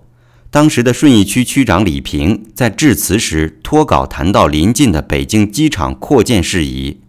当着北京机场代表的面，李平强调，如果机场扩建越过顺义辖区的红线，他将阻止扩展。你们什么都别想干！李平借着酒意，面红耳赤地夸下海口。顺义区和北京机场的矛盾并非一日之寒。顺义区认为，首都机场占用包括土地等各种地区资源，同时遗留包括噪音等各种问题。但全部收入和税收跳过地方政府，直接上缴中央。现在看来，在扩建问题上是要水火不相容了。我们觉得可在调解两者长期矛盾时寻找机会。段伟宏迅速搜集背景资讯，在两年前的二零零一年七月，当国际奥运委员会宣布北京获得二零零八年奥运会主办权后，北京开始推行大批基础设施扩建计划。随着首都机场建设计划实施，国土资源部批准北京机场将航空货运物流中心扩展到顺义区辖地界的红线方案。顺义政府马上就计划在区界上建设一条高速公路，沿公路的顺义一侧计划开辟仓储后勤工业园区来与机场竞争。我们为何不能说服两方合作，省下公路的地皮，一体规划建设？增加整个首都机场物流运输的整体效率，直接创建一个横跨机场和顺义之间的航空货运物流中心呢？主意已定，我们开始锁定重点攻破的二里。顺义区长李平和北京机场总经理李培英，两者除了同姓没有其他关系。我们必须找到能推动他们互相以及与我们之间合作的动力。机场传奇李培英，顺义地头李平。李培英在北京机场是个传奇人物，从一个负责机场保安的警察出身，最后出任北京机场主管，乃至最终管理中国首都机场集团及下辖的三十六个国内机场。尽管有年轻时摔伤而留下的跛脚残疾，他善于深入现场工作，是既能谋事也能成事的管理全才。李培英自视甚高，曾拒绝出席北京市公安局长的宴请，成为坊间传奇，但也实属混迹中国官场的不智之举。但李培英凭借着关注提升员工福利收入，在机场工作的人无不称许。李培英利用在机场工作的便利，对政治权贵的出访迎来送往，借机广交人脉。他将各地机场内的专营商业划分给高层的关系。帮助江泽民家族获得在各大机场经营免税商品的专利权，成立日上免税商店，与中国免税商品集团互相竞争。这种情况也是一种中国经济的特有模式。在特许经营领域，红色家族控股公司与国有企业分享垄断权益。李培英掌管庞大的北京机场扩建计划，从新的候机大楼到新跑道。还包括从机场到市中心的高铁线路工程。如此大权在握，也膨胀了李培英的个人爱好——赌博。他曾经十四次前往澳门赌场，总计输掉六百万美元。他也曾飞往西太平洋的塞班岛，三个昼夜不停的赌博狂欢。他的官场生涯最终也断送在赌博陋习之上。但在我们运作航空货运物流中心的当时，他还处在权势的顶峰。我们与温家的关系是李培英多年梦想晋升副部级的利益共通点，所以他答应与我们合作。与张阿姨见面时，他承诺将与顺义协调合作。与李培英不同，顺义的李平区长并不太痴迷于升官。在五十六岁时已有尾鱼肚的李平是顺义农村土生土长的干部。当李培英热衷前往北京市中心参加张阿姨的宴请，或在朝阳区的高档昆仑酒店与我们品尝生鱼片时，想让李平区长离开顺义赴饭局实在不易。对李平来说，北京市中心区域就是外国领地。仅有一次，他主动来与我们聚会，是张阿姨直接给他打招呼的结果。从本质上说，李平从顺义还是落后农业区开始，就养成了农民的特性。只有在自己的家乡区域，他才感到舒适。顺义有他熟悉的饭馆和政府招待所，他一个电话，顺义交警就可以为他和客人封路开道。大家都尊重李区长，他是顺义说一不二的当家人。在顺义，李平的好客之道有口皆碑，他对自己的酒量很是骄傲。常人在宴会上都会斟酌酒量，但他到处敬酒，五百毫升的茅台烈酒不在话下。他在灌倒对手自己不醉这方面堪称高手，这在中国喝酒吃饭为核心的官场上是重要技能。顺义李平的兴趣与机场李培英的诉求不一样。李区长是顺义的后代，职业生涯都贡献给了顺义，也将在那里退休。他的家族亲友大都在区里各机关任职，他的追求是着眼于顺义的长期利益，奠定属于自己的传奇。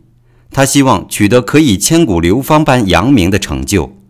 当我们之后拿到中国第一个免税航空港的批文时，李平表现出巨大的成就感，在庆功酒会上举杯高喊“我们第一”的口号。只要好事在他的辖区发生，规模越大越好。对我们建设中国第一个航空货运物流中心的计划，李平参与的积极性毫不输于他机场的本家。段伟宏提议我们成立名为“航空发展”的合资企业，提议机场占股百分之四十五，我们以段伟宏的泰宏公司占百分之四十，其余百分之十五由顺义持股。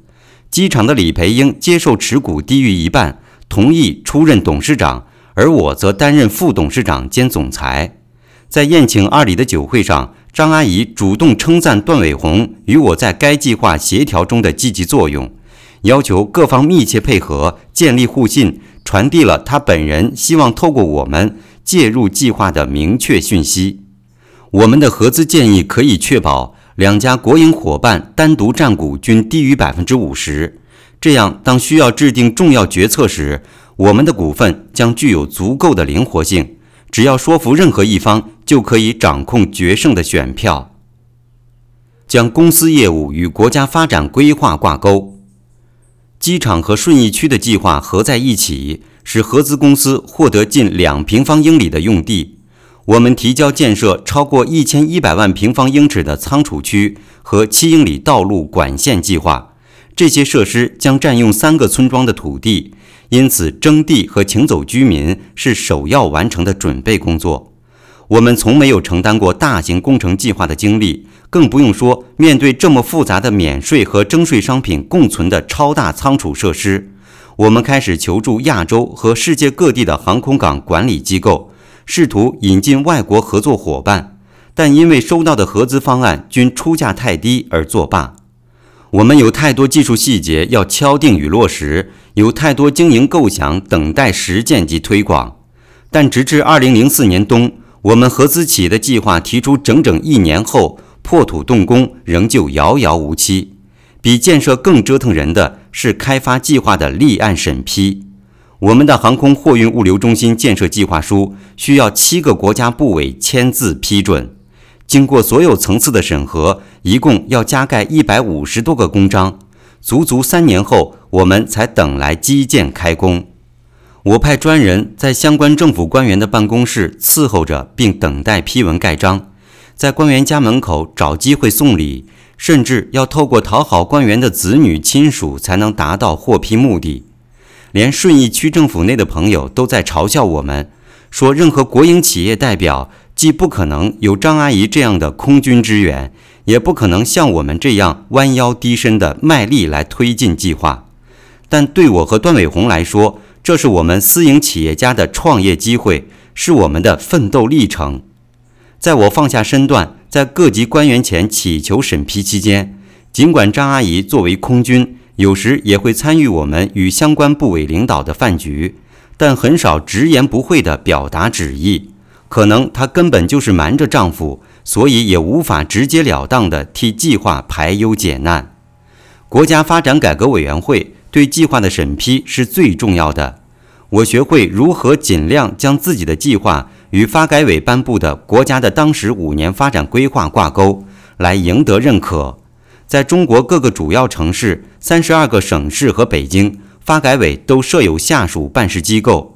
无论是国营还是私有企业，如果计划大于一定规模，必须取得发改委的批准。要建设国家级物流中心。我们要通过所有级别的发改委审批，同时也要有政府最高机构国务院的支持。国家发展改革委员会负责中国的五年经济发展规划，这个职责要追溯到中国计划经济时代。那时，所有物品的价格都由国家制定。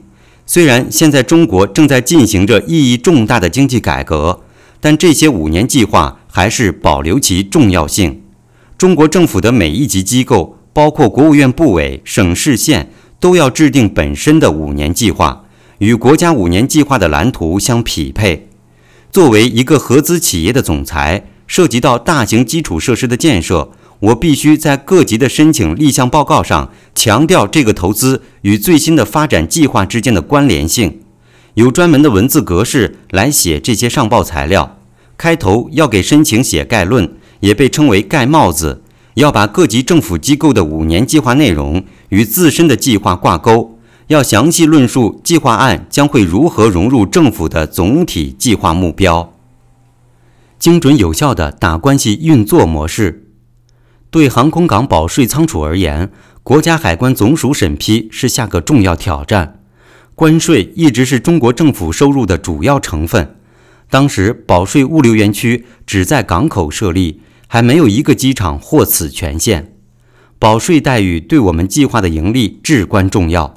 如果仓储在保税区内，就可以吸引进出口物流，在进出口环节节省关税成本。以民用航空飞机维修为例，如果有保税区，所有飞机零组件、发动机甚至整架飞机都可以先运到区内，不必支付关税。修理工作可以在保税区里完成。然后飞机起飞离开中国也不用缴税，仓储是同样的情况。客商不希望为所有进口物品一次性缴纳关税，他们可以利用保税仓储存储进口货物，只有在需要将货物投放入中国市场时才缴纳关税。中国以前的保税区大都是针对某个特定商品，而我们这个航空物流园区。就是创造性的将适用于空运的各种商品都纳入保税范围，与当时国内深化改革开放的总趋势贴近，寻求计划的批准。我们准备了立项报告，将计划与中国加入世界贸易组织后，中国海关官方将要推行的改革相联系。我们与温家的关系这时也发挥了作用，因为我们也必须争取国务院其他部委对计划的支持。所有这些与计划有关的申请过程，要求我们这个计划主办方创造性的与审核官方打交道。开始时，我雇佣了一个公司总经理，他来自一家中国创业投资公司曾经入股的物流公司，来管理整个计划。他的公司曾在首都东南郊建设过仓储设施，所以我认为他是内行，而且与海关和有关部门相熟。我为他准备专职司机、柜台秘书和财会人员，每次我来到公司办公室，他都会毕恭毕敬地站起来，笑脸相迎。但大半年过去了，公司还是这么几个人，一个需要几十亿元人民币投资的计划项目就这样运作，怎么可能成事呢？我只能亲自出马推动。从根本上说，中国与世界各国大同小异，金钱、性诱和权势主宰着人的行为。段伟宏和我可以提供接触中国权力的途径，所以在金钱和性交易方面就可以少下点功夫了。我们很少直接给官员送钱，倒是准备了不少贵重礼品，如贵重的高尔夫球具和手表等。我曾利用香港之旅，在中环的一家钟表店一次性购买十几只同款手表。在中国这样的人情社会，赠礼送物一般不容易触及法律，也可以用来笼络个人情感，达成公关目的。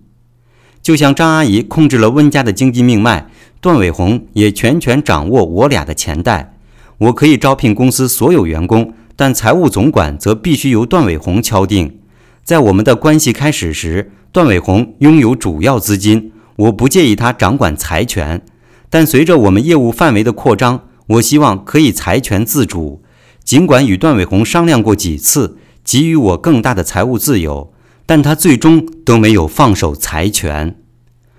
我们请关系人员在北京不同的酒店吃饭喝酒。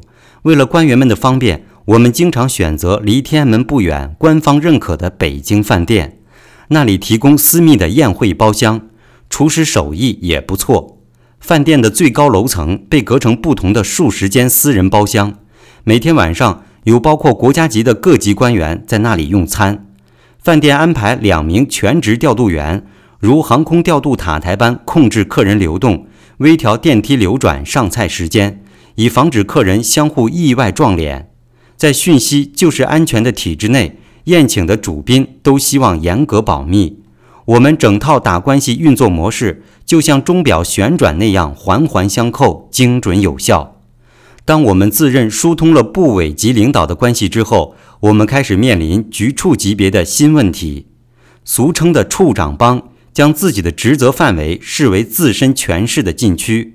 他们可以有成千上百个理由说明为什么审批被拖延。如果搞不定与他们的关系，那他们将会有让人永远等待的能耐。人称“匡爷”的匡新，就是我们必须面对的这样一位处长。第十章：北京首都机场航空货运物流中心。中国的法律和市场环境没有黑白，一切都是模棱两可的灰色。匡爷个头偏高，身材消瘦，黑发浓密。他被称为“爷”，确实是实至名归。他曾是中国民航管理局的机场建设处处长，后来在国家发改委的五年计划规划部门也担任相同职位。从中国的行政级别来看，尽管他的官职不高，但却是实权在握的人物。中国当时处于各地兴建机场的高潮。在段伟宏与我筹建北京首都机场航空货运物流中心时，中国有一百二十个机场。等到我们出售机场航空货运物流中心时，全国机场已增至一百八十个。由于包括匡爷在内的四人处级部门负责审批全国每个机场建设计划，常有副省长级别的比匡新官位高出几级的高干专程来北京，到匡新门外等候。求助核准批复，坊间传闻，匡爷有时翘着脚，背着身子和副省长握手。他的别号就是那时由外地官员们传起的。尽管那时他才四十五岁左右，被称为爷，则显示了他的权势。在北京，拍马屁是门艺术。我和段伟宏当时急需匡新批准我们的计划案。确保机场与顺义的地界相连，这样机场运输车辆就可以不必出入机场门禁，提高货运物流中心的运作效率。我们为此委曲求全地讨匡新欢心。当时葡萄酒在中国流行，匡新喜好品红酒，我们也尽量满足他的要求，奉承他的品鉴能力。北京官员都喜欢吊书袋，谈点文学历史。段伟宏的文化功底也派上了大用场。在中国，特别是在北京，拍马屁是门艺术。就这样周旋数月，我们才最终拿到批准。不过，匡鑫最终由于得罪各级领导人太多，招致举报投诉。二零零九年十二月，我从官方媒体获知，匡鑫因贪腐被判刑入狱十年。我们与多如牛毛的科处级部门重复同样的交流过程，每一个批文都是过关斩将才能拿到。每个关系都意味着我们要投资在私人联系上，也就是说，要经历数不清的奔波，甚至更数不清的酒宴。在关系上培养私人纽带是最最麻烦的环节。关系没有合约方面的约束，主要是人与人之间的接触需要透过长期磨合来建立。你必须向对方展示真实的个人情怀。对我来说，最难的部分。是我有众多关系要管理，但我更有计划案压在肩上，面临急迫的期限压力。我只好将所有这些与各种官员交往挤压到一个管道，而管道的直径就代表时间。我当然可以授权给负责公关的部下，但谁会不想和老总直接打交道呢？于是，我直接介入的私人关系越多，我们收到的批文也就越多。我们的计划同时面临国家海关总署和国家质量检验检疫局的批准。尽管我们已经获得部委领导的首肯，但面对下属处局的各种理由，上头总是要求我们直接与他们的下属协商解决，决定权最终从官僚上层又下放到底层。我们首先要面对的是机场海关关长，叫都平发。当时在计划案的规划中，我们承诺建设海关的集中办公场所。都平发提出新建四十万平方英尺、容纳三百名左右员工的海关办公大楼，要求包括含标准篮球和羽毛球场的室内体育馆，一个室外硬地网球场，一座容纳二百人的礼堂，一个与四星级酒店相当的宿舍和餐饮设施。包含卡拉 OK 歌厅和两层挑高的办公楼大堂。他在我们的饭局上公开表明，如果计划案满足不了他的要求，他是不会让我们开工的。我们所有政治靠山看来都无法制约都平发的要挟。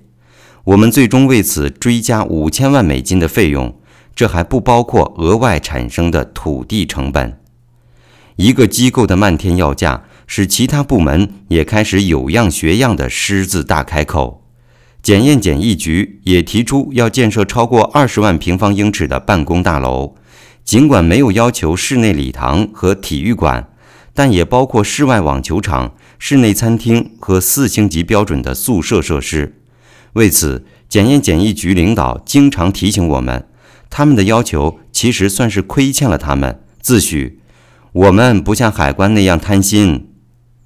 我们的机场物流中心建设计划的初始资本投入为三千万美元，我与段伟宏出资一千二百万，张阿姨承诺出资四百万，但她从未兑现过。我们必须申请银行贷款，这方面我们又得依靠受银行偏爱的国营企业，靠着北京首都国际机场集团李培英的名字，扣开国有银行合资公司，终于拿到相对低息的贷款额度。比私人企业贷款利率低百分之二。开发案于二零零六年六月十九日，离段伟宏开始筹划三年后，终于破土开建。在那个节点，开发案的股东资本已经增加到六千万美元。人间蒸发的董事长，在开工几个月后，我们遇到首次危机。由于李培英的好大喜功，在国企内部树敌颇多。加之他的赌博习惯，路人皆知，所以对他贪腐的举报不断。终于在二零零六年底，李培英在党内纪律检查委员会的调查中隐身不露面。几个月后，二零零七年一月二十六日，北京首都国际机场集团宣布李培英不再担任总经理职务，但却诡异的没有公布他的下落，而他仍是合资公司的董事长。这意味着我们必须继续以他的名字来运作，但我们如何联络这位已经人间蒸发的董事长呢？没有李培英的签字，我们无法从银行支领已被审批的贷款，而他失踪的消息传播后，负面影响开始显现，工程承包商开始排队索要付款，曾经充斥数以亿元计的公司账户枯竭到只剩下不足百万，月底该发的员工薪资也无法落实。我从那时起开始脱发，并彻夜难眠。段伟宏也不忘责问我：如果继续沦落，我们要如何收场？祸不单行，开发案的拆迁清场，当时也遇到麻烦。在计划的仓储地，有几座民房主拒绝搬迁。尽管征地的责任方顺义区政府是我们的合资方，但办事人员与业主的关系错综复杂，搬迁赔偿要价居高不下。我们因为是国有企业参股的计划案，账目支出受国资委监督。无法支付超过国家征地标准的拆迁费用，所以即使我情愿多付搬迁户几百万，实际上也无法转账兑现。更雪上加霜的是，二零零六年十一月，顺义区区长李平职务调动，断了我们与当地政府的关键联系。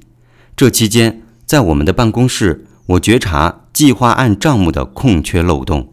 很明显是施工经理在偷窃合资企业的财产，尽管我没有直接证据，但还是在某天不宣而至的到了他的办公室，指责经理贪污款项。你从国有股份的公司偷钱，就是盗窃国家财产。我声明，你可以抵赖，但是如果我将证据交给警察，你可以和他们去说理。经理自知理亏，当天就离开公司。我学会了在中国用中国的方法行使权力，果断解决问题。凭借自身的游泳潜质，我在计划案的激流中坚持前行。尽管不知何时能够抵达终点，但我除了逆水游进之外，别无其他选择。那时，天天陪我必须联系的人喝酒用餐，经常是中晚餐各喝一瓶茅台，我的肝功能受损。脑中朝思暮想的就是如何延缓付款、修复紧张的关系和寻找新的贷款来源。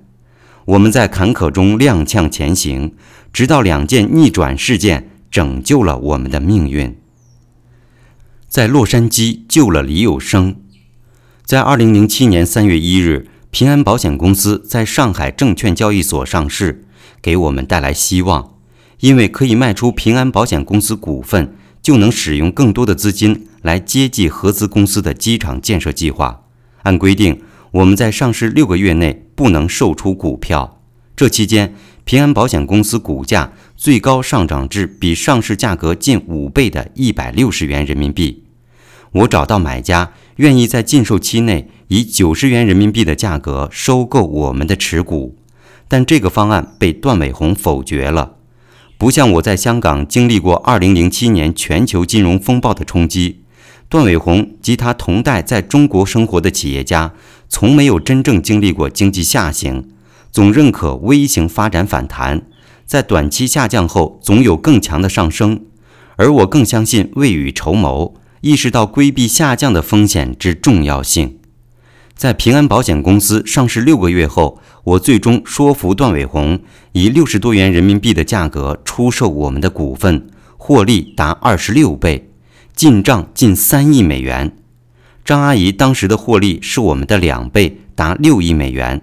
她决定继续持股，但将持股人从我们的泰宏公司转到温家宝母亲的名下，这也酿成了之后的致命错误。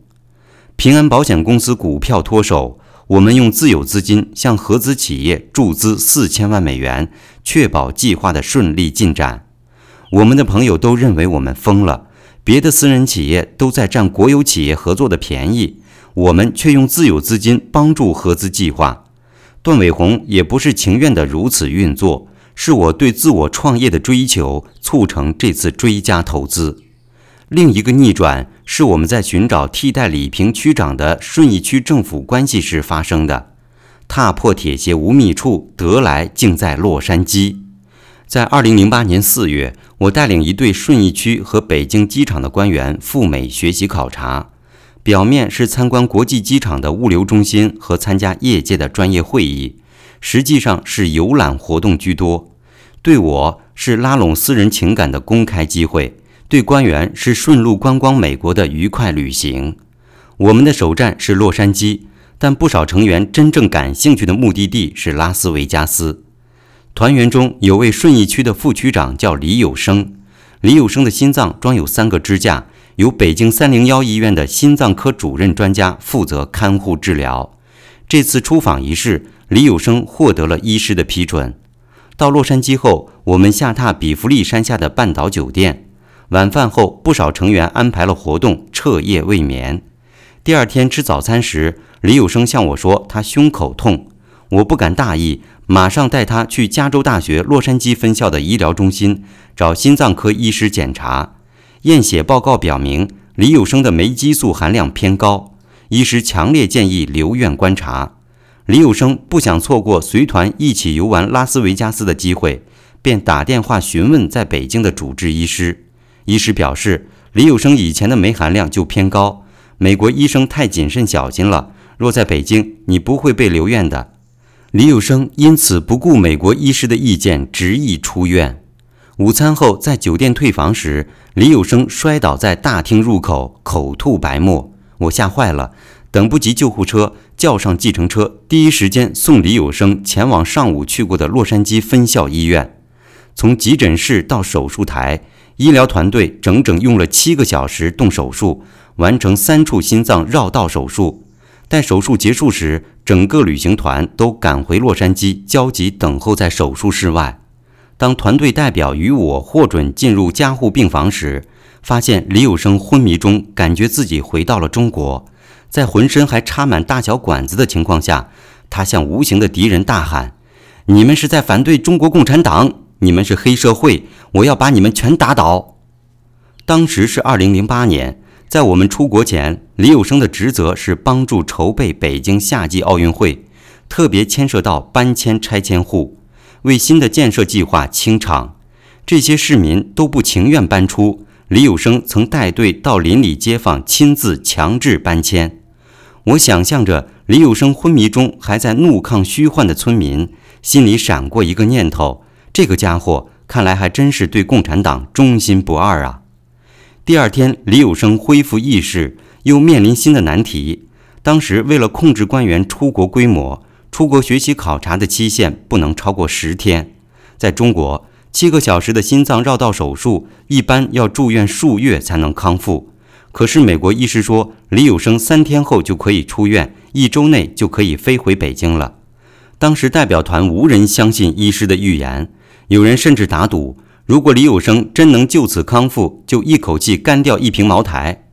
在第三天，李有生果然能够站立行走，与医师握手道别。我安排李有生在附近的旅馆疗养，几天下来，李有生可以自行活动，坐在草地的休闲椅上。欣赏身穿比基尼泳装在泳池里戏水的女孩了。一周内，我们如愿飞回北京。为见面而见面。我以前与李有生副区长并不很熟，他负责区土地规划方面的工作。尽管与李平区长同样是当地人，但属于不同的派系，所以对我们的机场航空物流中心建设计划热情不足，冷淡有加。带领李有生副区长访美，原本就是想要消融以往冰冷的关系，但没有料到在洛杉矶救他一命的经历，从根本上改变了我们与顺义区现任官员的关系。回北京伊始，我们的计划在顺义区政府内就受到热烈关注。无论我到访哪个顺义区政府的机构，都有人谈起李有生的故事，称我是顺义的福星。时年五十岁的李有生本人则视我为贵人，每次聚会都请我入上座，讲述我如何在国外意境把他从死亡边缘救回，修复他的心脏，给了他新的生命。政府对计划的态度也从以前的“你们能为我们谋什么利”转变成“我们可以共同解决什么困难”。这样的变化为我们的员工提供运行发展的空间，使李平离职后的不便。转化为不再困扰我们的如烟往事。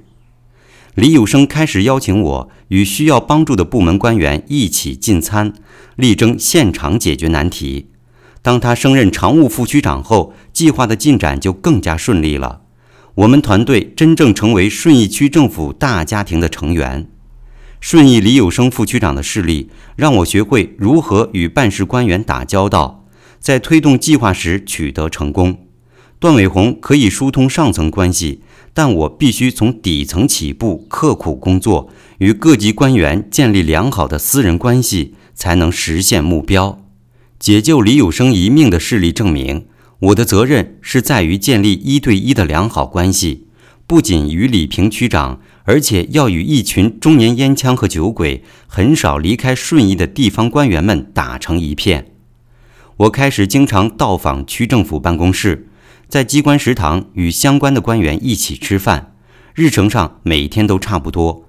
办公室五点下班，一般职员都回家后，我如约来到空旷的办公室，与联系人随便啃着顺义产的水果聊天，然后开始喝酒吃饭。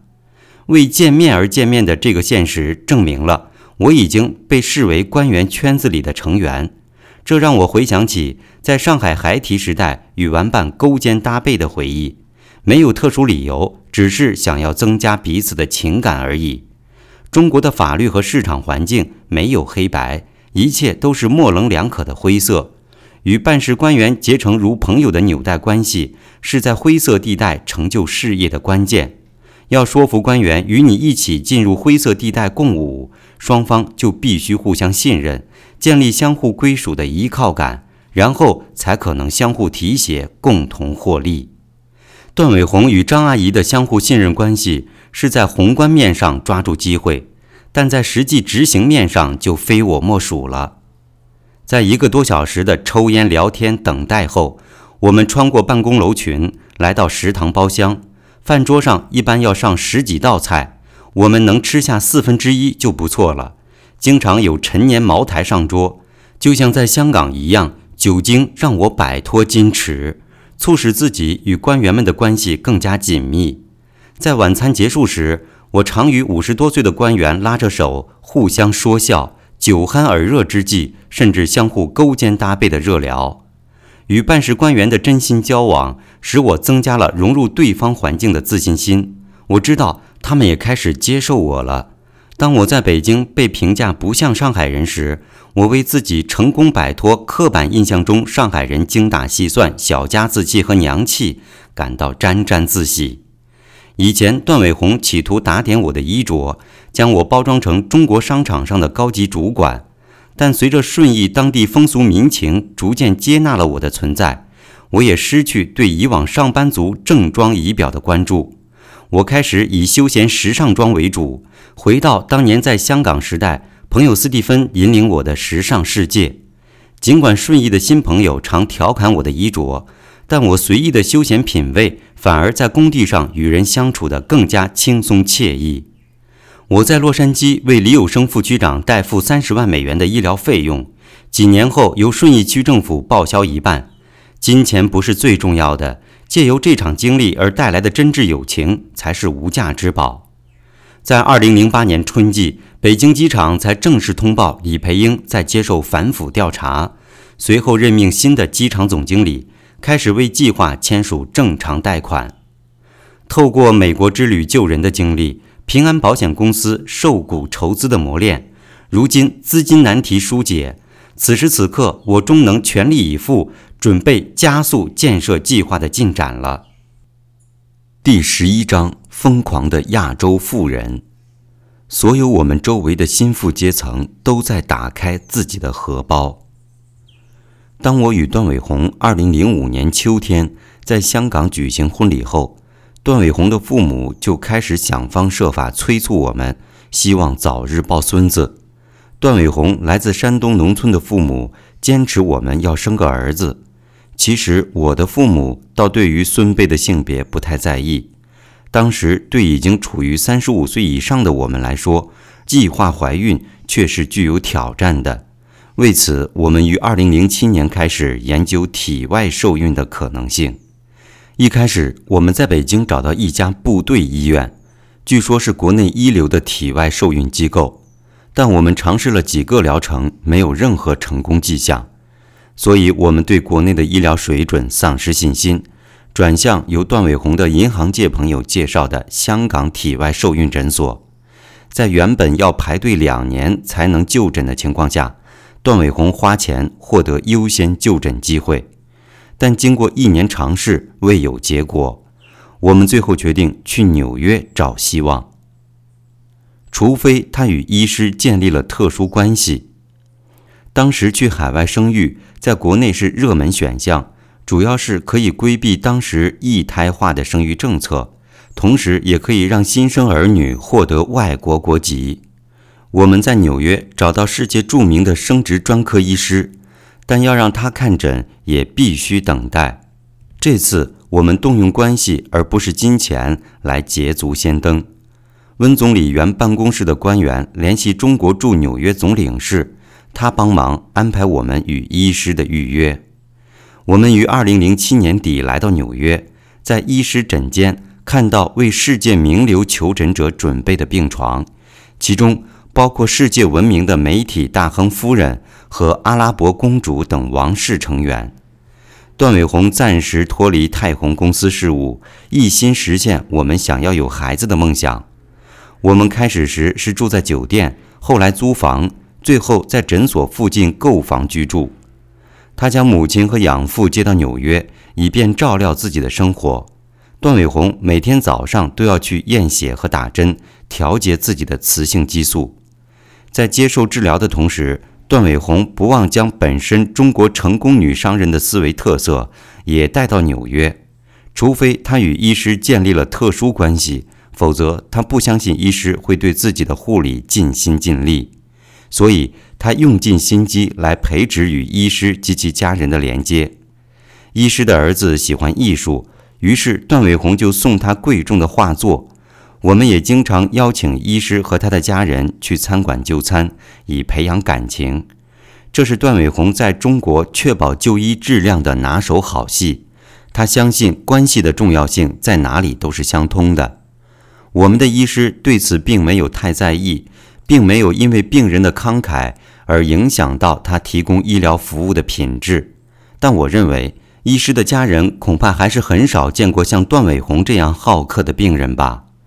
段伟宏如此乐于拉关系，有时也会令我感到难堪，但通常我只是困惑，因为段伟宏来自中国这个没有关系就办不成事的环境，特别是在个人医术主导的医疗领域，医师如果不收塞了钱的红包，那在中国会是令人非常忧虑的事。段伟宏生疏的英文也使他在表达本意和理解西方思维方面难以胜任。所以他常以自己的想法起头，然后由我来帮他翻译。不过我最后也常常放弃他的原话翻译，改为以文化差异为由入境随俗来结束交流。仅仅两个疗程后，我们就成功受精了四个卵子，其中三个植入段伟宏的子宫，留下一个冷冻备用。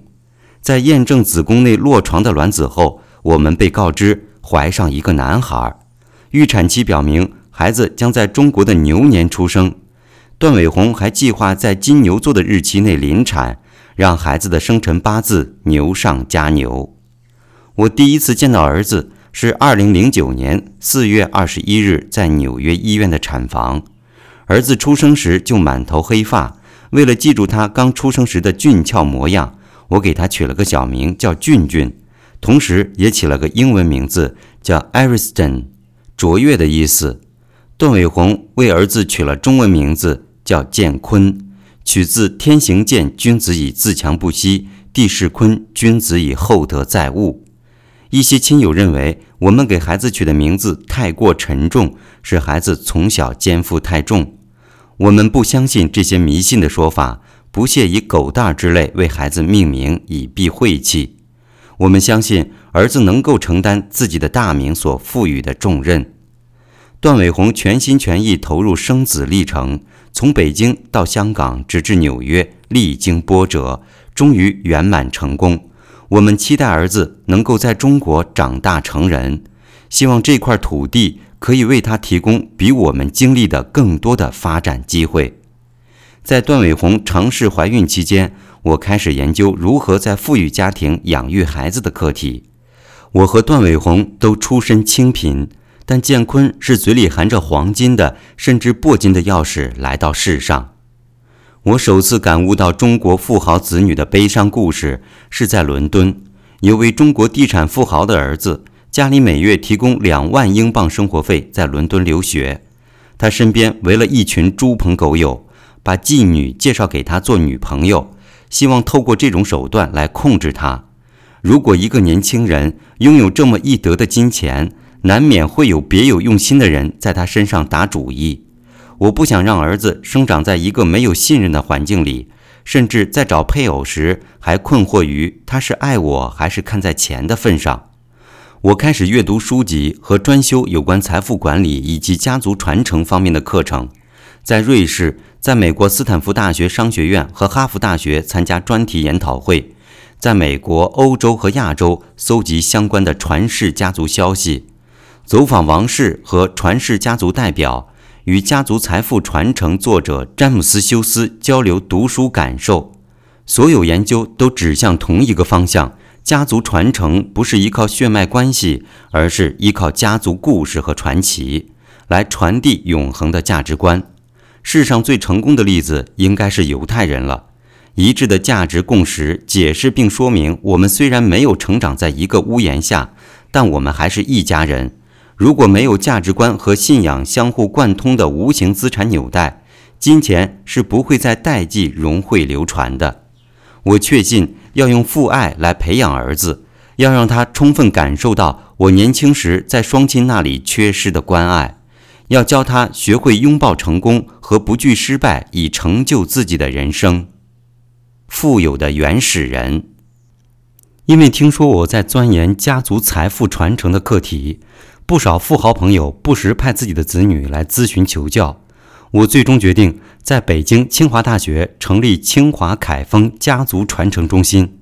我出资邀请安排国外专家、家族代表来北京授课，把家族价值和慈善事业等方面的经验和学问传授给国内的新晋富豪。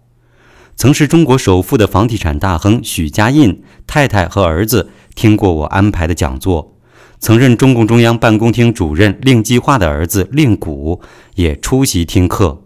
我与他初次见面时，他才二十岁出头。年轻人都喜欢跑车，他也经常借我的车开。由于关系密切，他一直叫我沈大哥。我曾分享自己的商业和投资经验，以勉励他的学习兴趣。令谷与他的红二代、官二代朋友对美国耶鲁大学的骷髅会社团历史甚感兴趣，他们希望组织类似的团体维系关系。我认为他是一个有理想的年轻人。他组织成立了读书会，阅读讨论包括西方哲学名著。我也为他们推荐一些书目。令谷还曾在山东政府的基层部门挂职工作过。我曾欣慰。令谷展示了特权阶级后代有理想、有抱负，愿意去体验、认识基层干部和民众的生活。他后来发生的悲剧死亡事件让我深受震撼。段伟宏于2009年夏天带着几个月大的儿子返回北京，我们搬出东方广场，新家在北京东区的棕榈泉公寓区。我那时主持的航空货运物流中心建设有了脱胎换骨的变化。该建设的一期工程已接近完工，从开始对基建施工的一无所知，历经了机场经理被反腐调查的冲击，顺义李平区长调任的干扰，我和团队共同努力，奋力进取。仓库的主体和办公大楼区已在过去泥泞的农田里悚然屹立。感谢段伟宏的指引，我在深入中国体制生存发展的过程中，成熟进步了许多。段伟宏教会我遵循各种规则，识途辨路，我也积累了很多经验，解决难题的自信心更是大增。我在体制中再也不是初入官场的外行，我已经转变为一个凭借个人能力成就事业的专业人才。我们在2007年卖掉平安保险公司的股票，为我们带来以往在书本上才能看到的财富。在2006年。我们也曾获取购买中国银行首次公开募股的机会，当中国银行于二零零六年六月一日于香港上市后，我们在几天内便卖出股票，获利颇丰。当时正值一波中国公司在香港上市的热潮，我们随后又参与数个公开募股上市的投资，财源也因此滚滚而来。我开始不问价码购买自己喜爱的物品。相比自己中学在香港学会的淘宝服饰之技艺，真是天壤之别。我拥有了兰博基尼和法拉利跑车，有时还借给年轻朋友如令鼓驾驶。我从在美国威斯康辛留学时开始品鉴红酒，现在自己有数以千计的美酒在世界各地窖藏着。尽管如此，段伟宏还是在拴着属于我的那个钱包，我始终必须去他的财务部门报账。当时并不是只有我们在大笔花钱，在两千年代，所有我们周围的新富阶层都在打开自己的荷包。这些被称为“疯狂亚洲富人”聚居在中国东部沿海大城市的人，推动了那时的消费浪潮。在一九九零年代，混得不错的中国人购买出口企业剩余的物品；在两千年代，我们只买真货奢侈品，LV、Prada。Gucci、Armani，在中国，一九四九年以来，人们从没有拥有过真正的财富。现在，我们终于可以打开钱包，大家像恶鬼上了琳琅满目的丰盛餐桌一样，拼命满足自己已经枯竭已久的脾胃。我们就像刚走出洞穴的原始人，看着满天星空，无法辨识方向，只能盯着最耀眼的明星产品和最知名的品牌购买。所支付的都是膨胀过的价钱，要酒就买拉菲葡萄酒，要包就抢法国的 LV 和爱马仕。在中国富豪挥金如土购买奢侈商品之时，也导致全世界品牌商品价格如火箭般蹿升。段伟宏在平安保险公司股票出脱前就挺能花钱的了，但卖出股票后，他的花费又更上一层楼。我们经常全球奔波购买奢侈品。段伟宏想要彩色钻石，我们就在香港珠宝中心买下标价一千五百万美元的粉钻，然后去纽约又将相中的一枚黄钻不问价格收入囊中。我有跑车和名酒便满足了，但段伟宏却希望任何方面都要胜过他周围的熟人。他不顾我避免在北京太招摇的劝阻，执意购买宝蓝色劳斯莱斯幻影轿车。段伟宏是为了炫耀自己、震撼别人而购物，我则倾向出自满足自己的好奇心而购买东西。我好奇拥有后自己会不会有新的感受。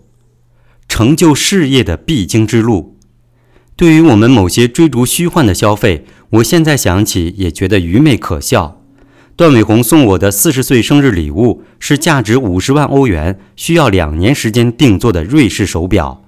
我的系列号是十七，而传闻俄国总统普京拥有该系列的二号表。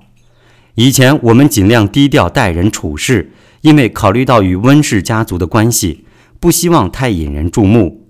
但随着事业扩张，特别是有了平安保险公司股票交易的收益，段伟宏开始高调展示自我，仿佛宣告世界，他正过着一种成功的人生。他结识了在中国现代艺术圈的知名画家曾梵志，成为他的狂热赞助人，亲自为对方的画展撰写画册序言。华丽的修辞既展示他的文学素养，也昭告大家他的收藏水准。段伟宏还与法国亿万富翁 Gucci 的老板和世界现代艺术品著名收藏家争购曾梵志的画作《祈祷之手》。段伟宏以自身是虔诚基督徒为由，请曾梵志不要将画卖给法国人，结果如愿以偿，以五百万美元成交。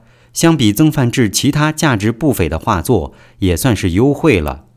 我们的平安保险公司股票交易是个靠运气的偶然事件，证实了我和其他人士的理论：殷实靠努力，巨富靠幸运。我们买股票时相信股票会增值，但真正能挣多少钱，没有任何人有这个概念。我们也不了解当时平安保险公司正在策划的股票上市事宜。当香港上市股票增值四倍时，如果规则允许，我肯定卖掉一部分，起码把成本收回来。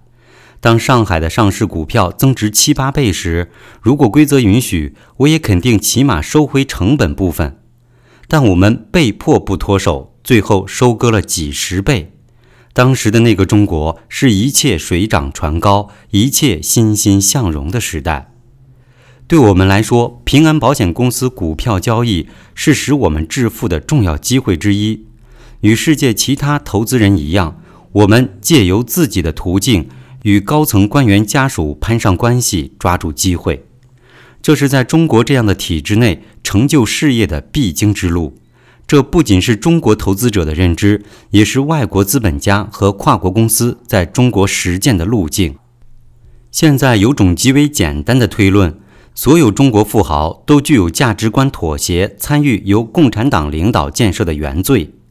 如此而言，要如何评价当时各国政府、私人企业乃至股票基金领域的投资者，甚至最无辜的购买中国制造商品的外国消费者呢？全世界都曾认为，随着中国加入世界经济体系，中国的私人企业将主导中国经济，中国的政治体制会趋于开放、透明和民主自由。现在，中共的红色贵族们抛弃这样的进程。令全世界都措手不及。至少我在当时是没有认识到中共的顽固性的。我认为段伟宏和我在中国创业的所作所为，是那个时代的中国人唯一的可行途径。我了解到中国社会的复杂性远非理想世界，更非大众媒体所描述。生命本来就不是尽善尽美的。我俩也和中国一样，是摸着石头过河，探索前行，只希望不枉此生。平安保险公司股票交易后，向我们转让股票的中远集团总裁魏家福，曾试图透过段伟宏和张阿姨实现自己升任交通部长的计划。在我们宴请他与张阿姨时，魏家福透露，开辟新的海运航线，购买希腊港。因并购与拯救波士顿港而受到当时麻省参议员、后任奥巴马政府国务卿凯瑞当面颁奖等事迹。中远集团在2008年美国金融危机中接近破产，魏家福最终于2013年从原位退休。魏家福的家族成员竟然始终不忘利用平安保险股票一事占便宜。魏家福的女儿嫁给美国人，住在加州。曾开口向我们借款五十万美元，我们认为当时是和其他投资人一样用市场价购买的股票，之后的收益并非任何人可以预料的，所以谈不上人情债。这不是借款，而是索要，肯定是有去无回的，因而拒绝了他的要求。平安保险公司股票交易是温氏家族迄今最大的商业盈利，从此奠定段伟宏与张阿姨更加密切的信任关系。张阿姨多次要我去香港为温家宝购买各项物品，甚至也指导段伟宏如何为我们的性生活添加情趣。在七十岁之龄，张阿姨还是活力四射，温家宝对她明显仍是紧追不放。段伟宏希望我们将来也能追寻这样的人生楷模。我们为温家宝选择服饰，逐渐改变他在公众面前过于拘谨的形象。看到他穿着我购买的西装领带出入公共场合，我们心中暗暗窃喜。张阿姨还很欣赏段伟宏的文笔，商议着等温家宝退休后，要由段伟宏来执笔他的回忆录。平安保险公司股票交易也进一步强化了张阿姨在温家的主导地位，她证明了自己的商业眼光和判断能力，因而，在家中垄断了只有她才能支配的巨额财富。第十二章：政治棋盘下的哈佛及清华。到时音乐停止，只有准备好的玩家才能抢占座椅，更上层楼。在建设机场、航空货运物流中心的过程中，我们的工作既繁忙又艰困，但心情却是慷慨激昂。我们是在为祖国发展而效力。我们心中感到与西方媒体批判不同，尽管有不足之处。中国的发展方向还是正确的。像我们这样的私营企业，在中国经济上的作用越来越重要。我们与普通百姓都认为，今天比昨天更美好，今年比去年更美好。我们深信中国正奔向更加开放、自由和充实富裕的社会。早在2001年7月1日，党的领袖江泽民就提出企业家可以入党。尽管有三个代表的修饰，但也掩饰不住党这一政策演变的里程碑性质。从当年毛泽东将类似我父辈的资产阶级家庭打入社会底层，到邓小平承诺在经济改革中一小部分人可以先富裕起来，如今新一代的共产党人竟邀请企业家来分享政治权利，此变化之大令人瞠目结舌。当台湾的陈水扁于2004年竞选连任，发动清理国民党党产、挖掘前执政党财富根基的时候，这带给中国权贵们很大的心理冲击。在二零零四年三月，台湾大选刚结束，我有机会受邀和邓小平长女邓琳等人吃饭。邓琳当时将自己水准一般的画作卖给意在攀附邓家的港商，发了笔小财。聚会上，他主导了台湾话题的聊天。我们要增加党产，更应将一些国有资产拨入党产，等到将来共产党下台。面临台湾现在的局势时，至少我们还能多点资产呢？难道这就是中国高层权贵的思维？我当时大感惊讶。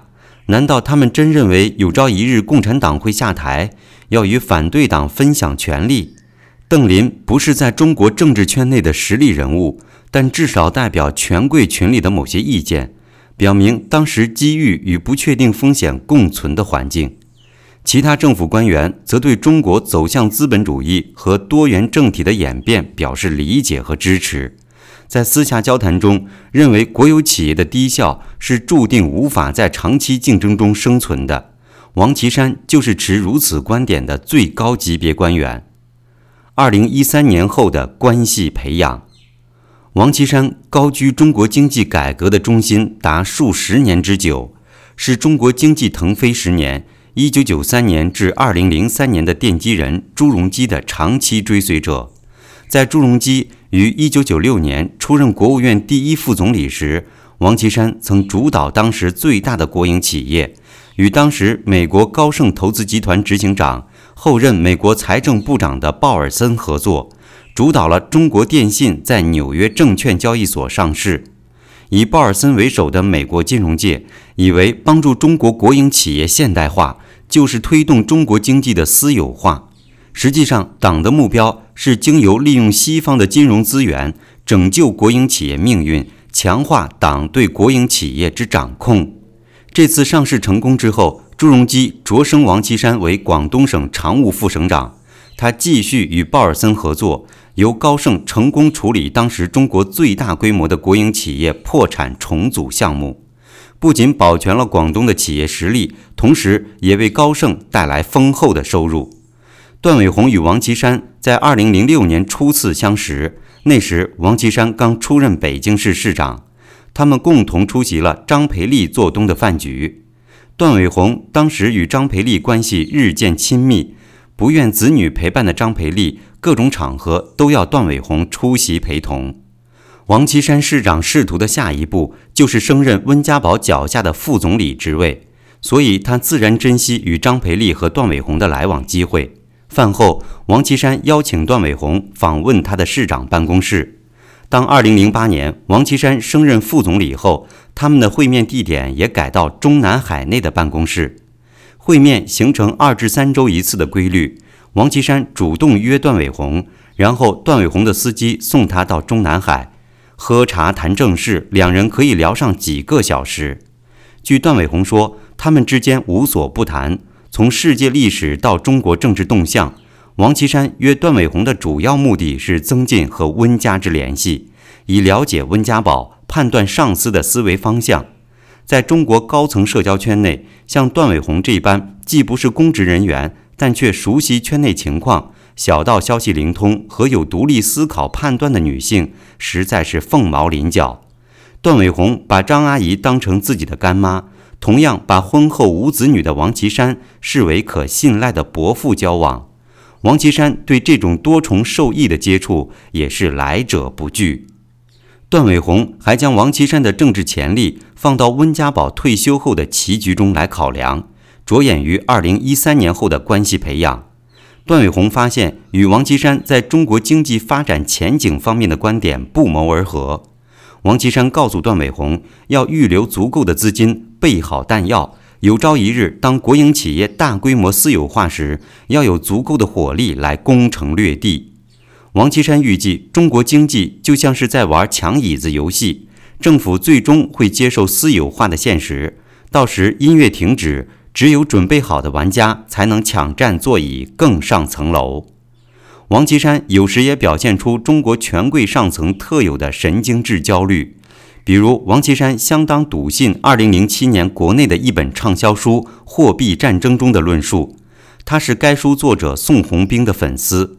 宋鸿兵在书中编织了世界和美国的金融机构由一小撮犹太富豪控制，向发展中国家出借美元。然后做空当地货币，在金融领域战胜对手的世俗阴谋论。宋鸿兵书中混杂对美国和西方体制的怀疑和曲解，代表多数中国领导层看世界的僵化观点。王岐山与鲍尔森合作多年，应该在财经方面不会如此轻信流言。我对此实在是百思而不得其解。一碗三顿饭局是基本。段伟宏是编织关系网的高手，他不只限于仅仅与王岐山来往，他另一个寻找温家宝卸任后的关系落脚点是与孙政才的来往。双方在孙政才还是顺义区委书记任内时就交往甚密。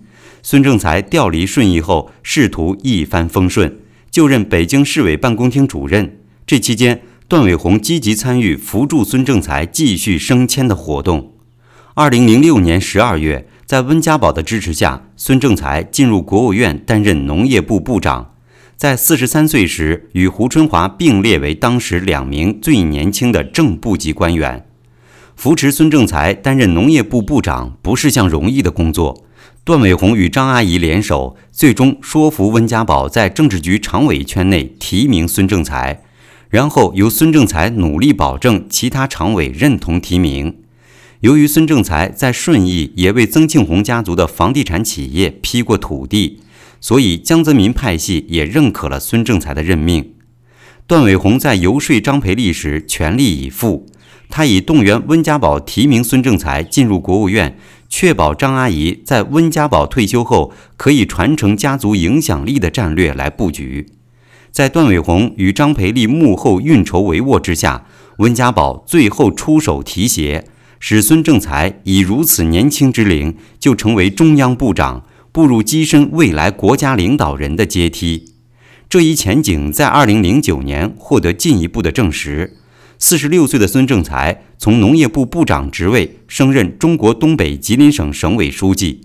所有进入国家领导层的候选人都必须在省级领导岗位任职，从管理省级王国开始，最终执掌党和国家的领导大权。这是孙政才人生仕途的重大转折。在中国，官员们很少公开表露自己的政治野心，但私下，孙政才可说异常主动地寻求升迁机会。他特别关注自己的潜在竞争对手，一位名叫胡春华的官员。胡春华与孙政才的资历、年龄相仿，于1963年出生于湖北的农民家庭，仅比孙政才年长不到六个月。这两人的升迁都像搭乘火箭，同时在2007年成为党中央委员，是同届中委中最年轻的两位成员。两人也同时于2009年开始担任省委书记职务，于2012年共同成为中央政治局委员。胡春华来自共青团，是前党总书记胡锦涛的嫡系，以“小胡”之称闻名中国政界。很明显的。当时这两个人被内定为二零二二年接班的国家领导人，党的总书记为最高位，其次为政府总理。在孙政才于外地任职时，他经常利用回北京的机会，在忙完各种饭局后，约段伟宏与北京东区的茶馆会面，讨论中国的政局和人事变动，规划如何更上一层楼。在官场雄心勃勃的官员。总要涉及无休止的饭局宴请，官场盲人在北京一碗三顿饭局是基本。首先从五点开始，对象一般是被称为乙方、有求于自己的人。他们理解甲方日程繁忙，虽然提早吃晚餐，但很感谢甲方赏脸，所以配合甲方的时间。第二次晚宴起于六点半，对象为自己的同事、自己的甲方或自己有求的官员，重要交易都在这种场合达成。第三餐一般于八点后开张，主要会见与自己关系亲密的战友，在已经两顿酒饭的状态下，这时终于可以放松心情，轻松交际。这顿饭大约在十点后结束。孙正才身为一个政治新星，时间宝贵。每晚三顿饭局基本上是不可避免的，所以一般和段伟宏见面都是十点以后，在私密的茶室聊谈到半夜时分，饭后才与段伟宏聊天，表明孙正才是段伟宏关系之重要，两人可省略饭局的繁序，专注交流重要话题。在中国政治的棋盘上，孙正才该如何运筹帷幄，出奇制胜？针对特定对象制定内部采购清单。当孙正才出任吉林省委书记时，我和段伟宏利用《纽约行》在曼哈顿的一家法国高级男性时装店，为孙正才购置一双内衬毛绒的皮靴，希望他借此抵御吉林冬天的严寒，同时体会我们时刻挂念着他的友情。这种方式是我们联络官员的独特方式。我们针对特定对象。制定内部采购清单，每次出国都锁定一个送礼目标来购置礼物，借着主动送礼增强与关系人之间的感情。孙正才的脚基本上没有机会在吉林被动，因为他几乎一半的时间都待在北京，与段伟宏之类的政治盟友谋划自己的未来。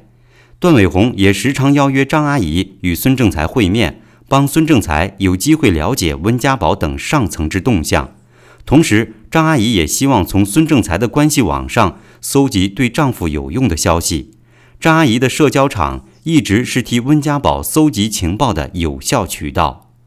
二零一二年十一月，孙政才与胡春华双双进入中央政治局后，孙政才被任命为重庆市委书记，胡春华则出任广东省委书记，两颗政治新星冉冉升起。段伟宏不仅培养与中共权力场上王公贵族之关系，对这类人的副手，人称“秘书帮”的人脉，也是注重挖掘、精心培植。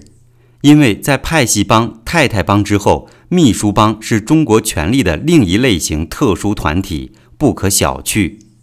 段伟宏本身曾任南京理工大学校长秘书，这个经历帮他深入认识到领导助理的重要性。所以，对拉拢秘书，他可谓是得心应手。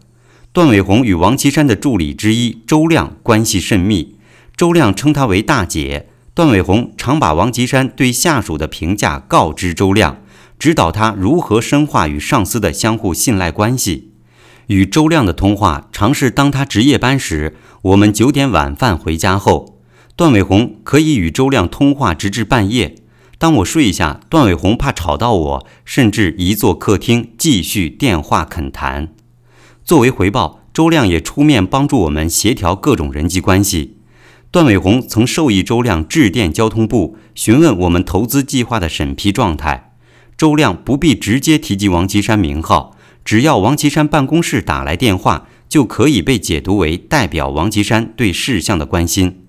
尽管这样的帮助无法立即扫除面临的所有障碍，但至少通过其他高层人员的介入方式，增加可推动政府批文进度之效果。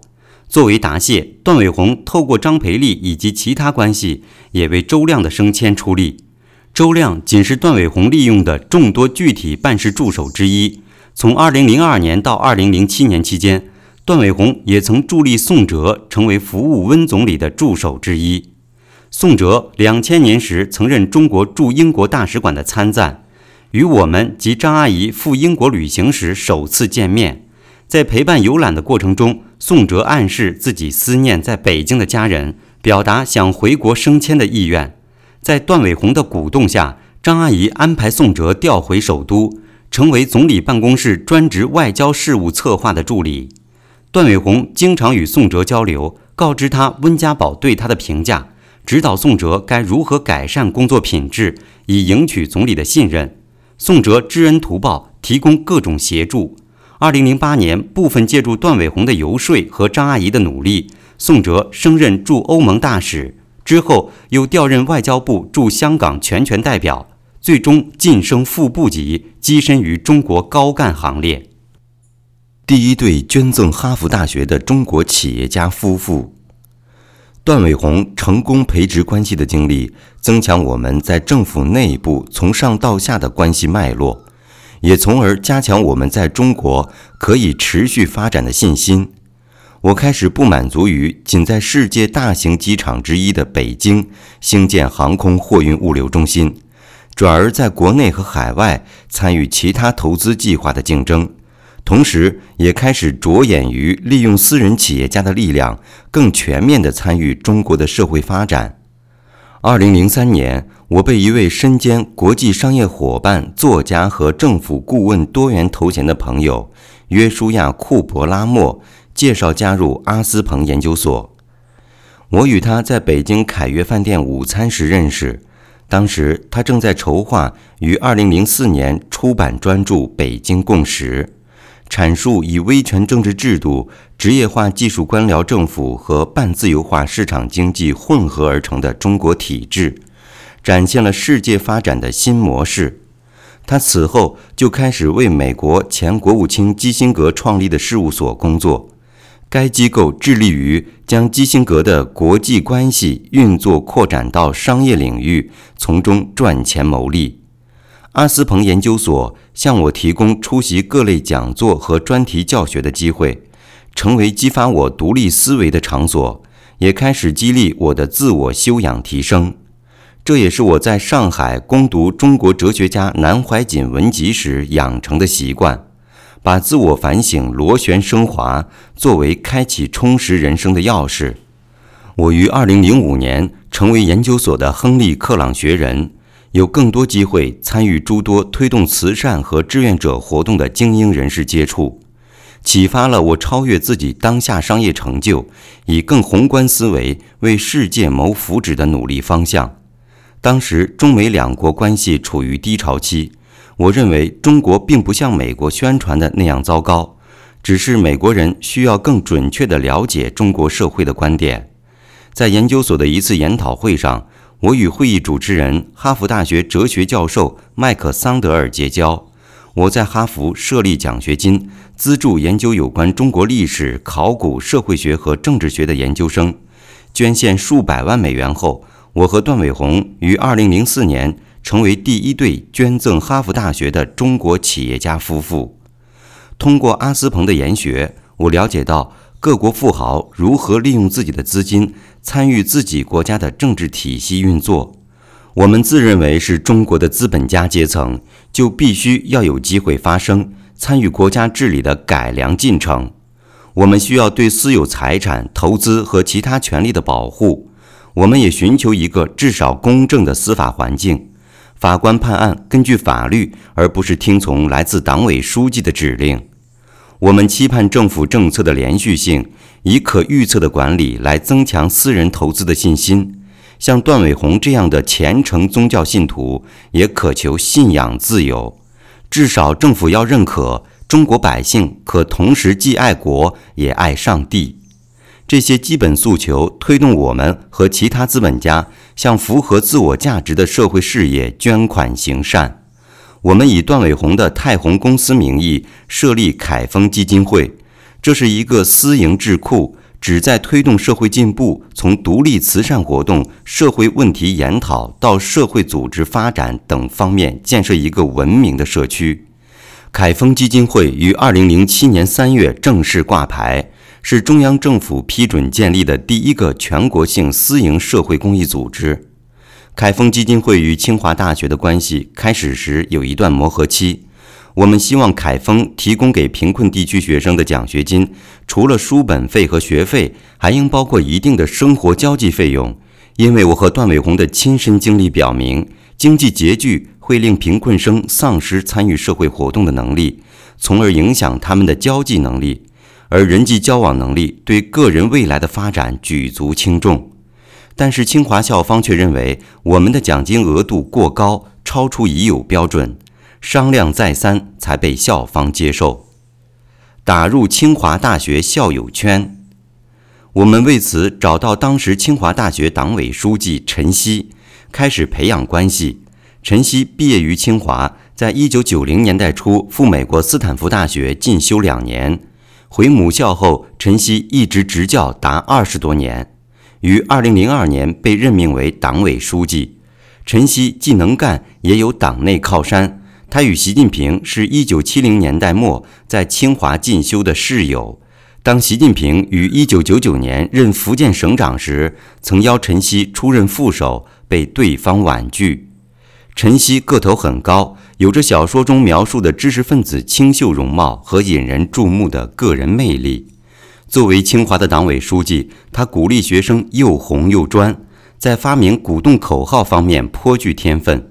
在二零零五年十月的一次对师生的演讲中，陈希用“入主流、做大事、上大舞台”的口号致辞，传递他的中心思想，鼓励清华学子加入党的体系，为国家服务。在陈希的领导下，清华大学成为中国最具名望的学府与政治上的重量级品牌。在两千年代中期，中国政治局常委的大多数成员都毕业于清华大学。陈希以此为傲，经常炫耀。陈希是中国千人人才引进计划带头人，曾向我和段伟宏介绍他如何利用国内外的关系为清华和国家延揽科技精英。由于清华教师薪酬受中国教育部控制，陈曦便利用富豪校友与相关企业的捐赠来补贴引进学者的待遇。段伟宏为打入清华大学校友圈。于二零零八年注册参加陈曦创建的旨在培养未来领袖人才的在职博士课程班。这个博士班的学生简直就是中国官场未来的名人堂。有习近平信任的被派进军委的助理，也包括时任中共中央总书记胡锦涛的公子，中央部委的办公室主任，年轻的副部长们及二三线城市的市委书记们。段伟宏认识到温家宝关系的时间有局限性，所以他抓住认识清华大学校友的机遇，持之以恒的发展可为将来利用的关系。段伟宏专修的课程基本上复制哈佛大学甘丘迪学院公共政策主管培训班的模式，每月集中四天上课。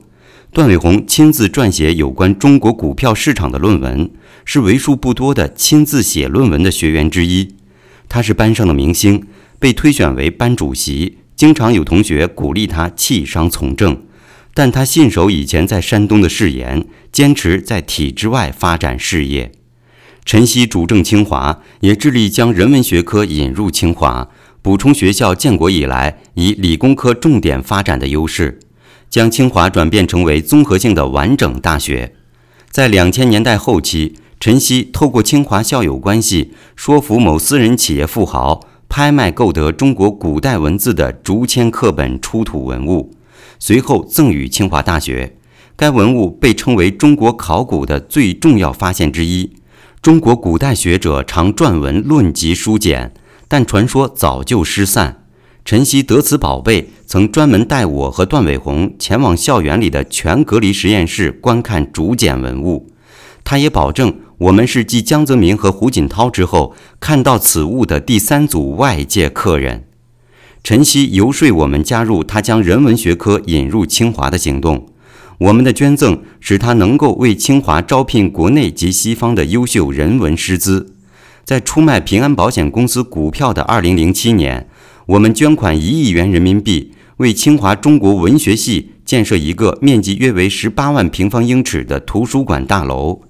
楼顶层设有屋顶花园，旨在提供师生自由学术交流的场所。该建设在2011年清华百年校庆时完工揭幕，成为我们在清华校园开展慈善事业的傲人成就。加入北京市政协，中国官方也对我们的贡献予以信任的回报。在2007年，时任农业部长的孙政才介绍我加入中国政协北京市委员会。中国政协是中国统战部框架内的官方机构，是党用来控制国内外非党群体的组织。像藏族那样的少数民族、宗教团体、企业家、海外华人等等，都在政协管理的范围之内。我是作为来自港澳地区的五十名人士之一加入北京市政协的。北京市政协是全国政协直属机构，政协的会议也基本上成为编织关系网的平台。我们每年都要开数次会议，经常还要赴外地省市参观访问、招商引资。各地政府经常管制交通，为我们乘坐的巴士专程开道，安排五星级宾馆的食宿，甚至还为我们赴会报销机票。尽管如此优待。来自香港的委员还是经常缺席政协会议。在我参加政协活动期间，一些现象令我感到疑惑不解。首先是来自香港委员面对中国官员的拍马屁、献媚姿势。在北京生活和工作多年，与大陆人天天打交道，我认为这样做是需要适可而止的。但是香港富豪们却不能把握尺度，以为把身段放得越低越好，鞠躬弯度越大越好。这大概是从另一个层面表明中国政府官员在海外社会的作威作福印象。我其他的政协经历倒是令人鼓舞，在政协小组会议，有时甚至在公共场合会议上讨论的某些提案，具有刻意为之的争议性。少数大胆的大陆政协委员提议要推动党内民主，先要以增加候选人的方式差额选举党内的高层领导人。对中国急于现代化而造成的环境污染抱怨，也经常提上会议议程。政协会议也逐步开始吸收私人企业家和女性代表参加，让有兴趣关心时政的人士参政议政，避免过去只借政协场合拉关系、谈交易的陋习。我们开始感觉到，或许有朝一日，政协可以和人大并列，成为中国立法的第二个机构。政协的变革反映了两千年代初期中国社会的动态，数以千计的私人企业家像我们那样开始支持非政府组织和教育研究院所的活动，私人资金也投入像财经杂志那样的媒体领域，各种民间组织也开始筹建，企业家开始实际打破政协历史上有名无实的禁锢。我们成立的凯丰基金会就聘用了在2006年出版《民主是个好东西》的政治哲学家于可平担任主任委员，认为于可平作为可信赖的学者，能够尝试推动体制内部进行政治改革的探讨。我们还与海外的政策智库合作，帮助中国的学者了解民主制度的功能及制定国家外交政策的过程。在温家宝总理于2004年访问英国期间。我们组织了中国社会科学院的学者随行，我陪同他们参加在唐宁街首相府、英格兰银行和英国议会上院举行的会议。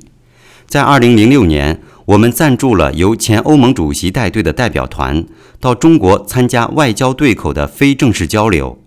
透过温家宝的外交助理宋哲之指引，我们投入支持中国与国际关系的合作，对中国未来的发展充满信心。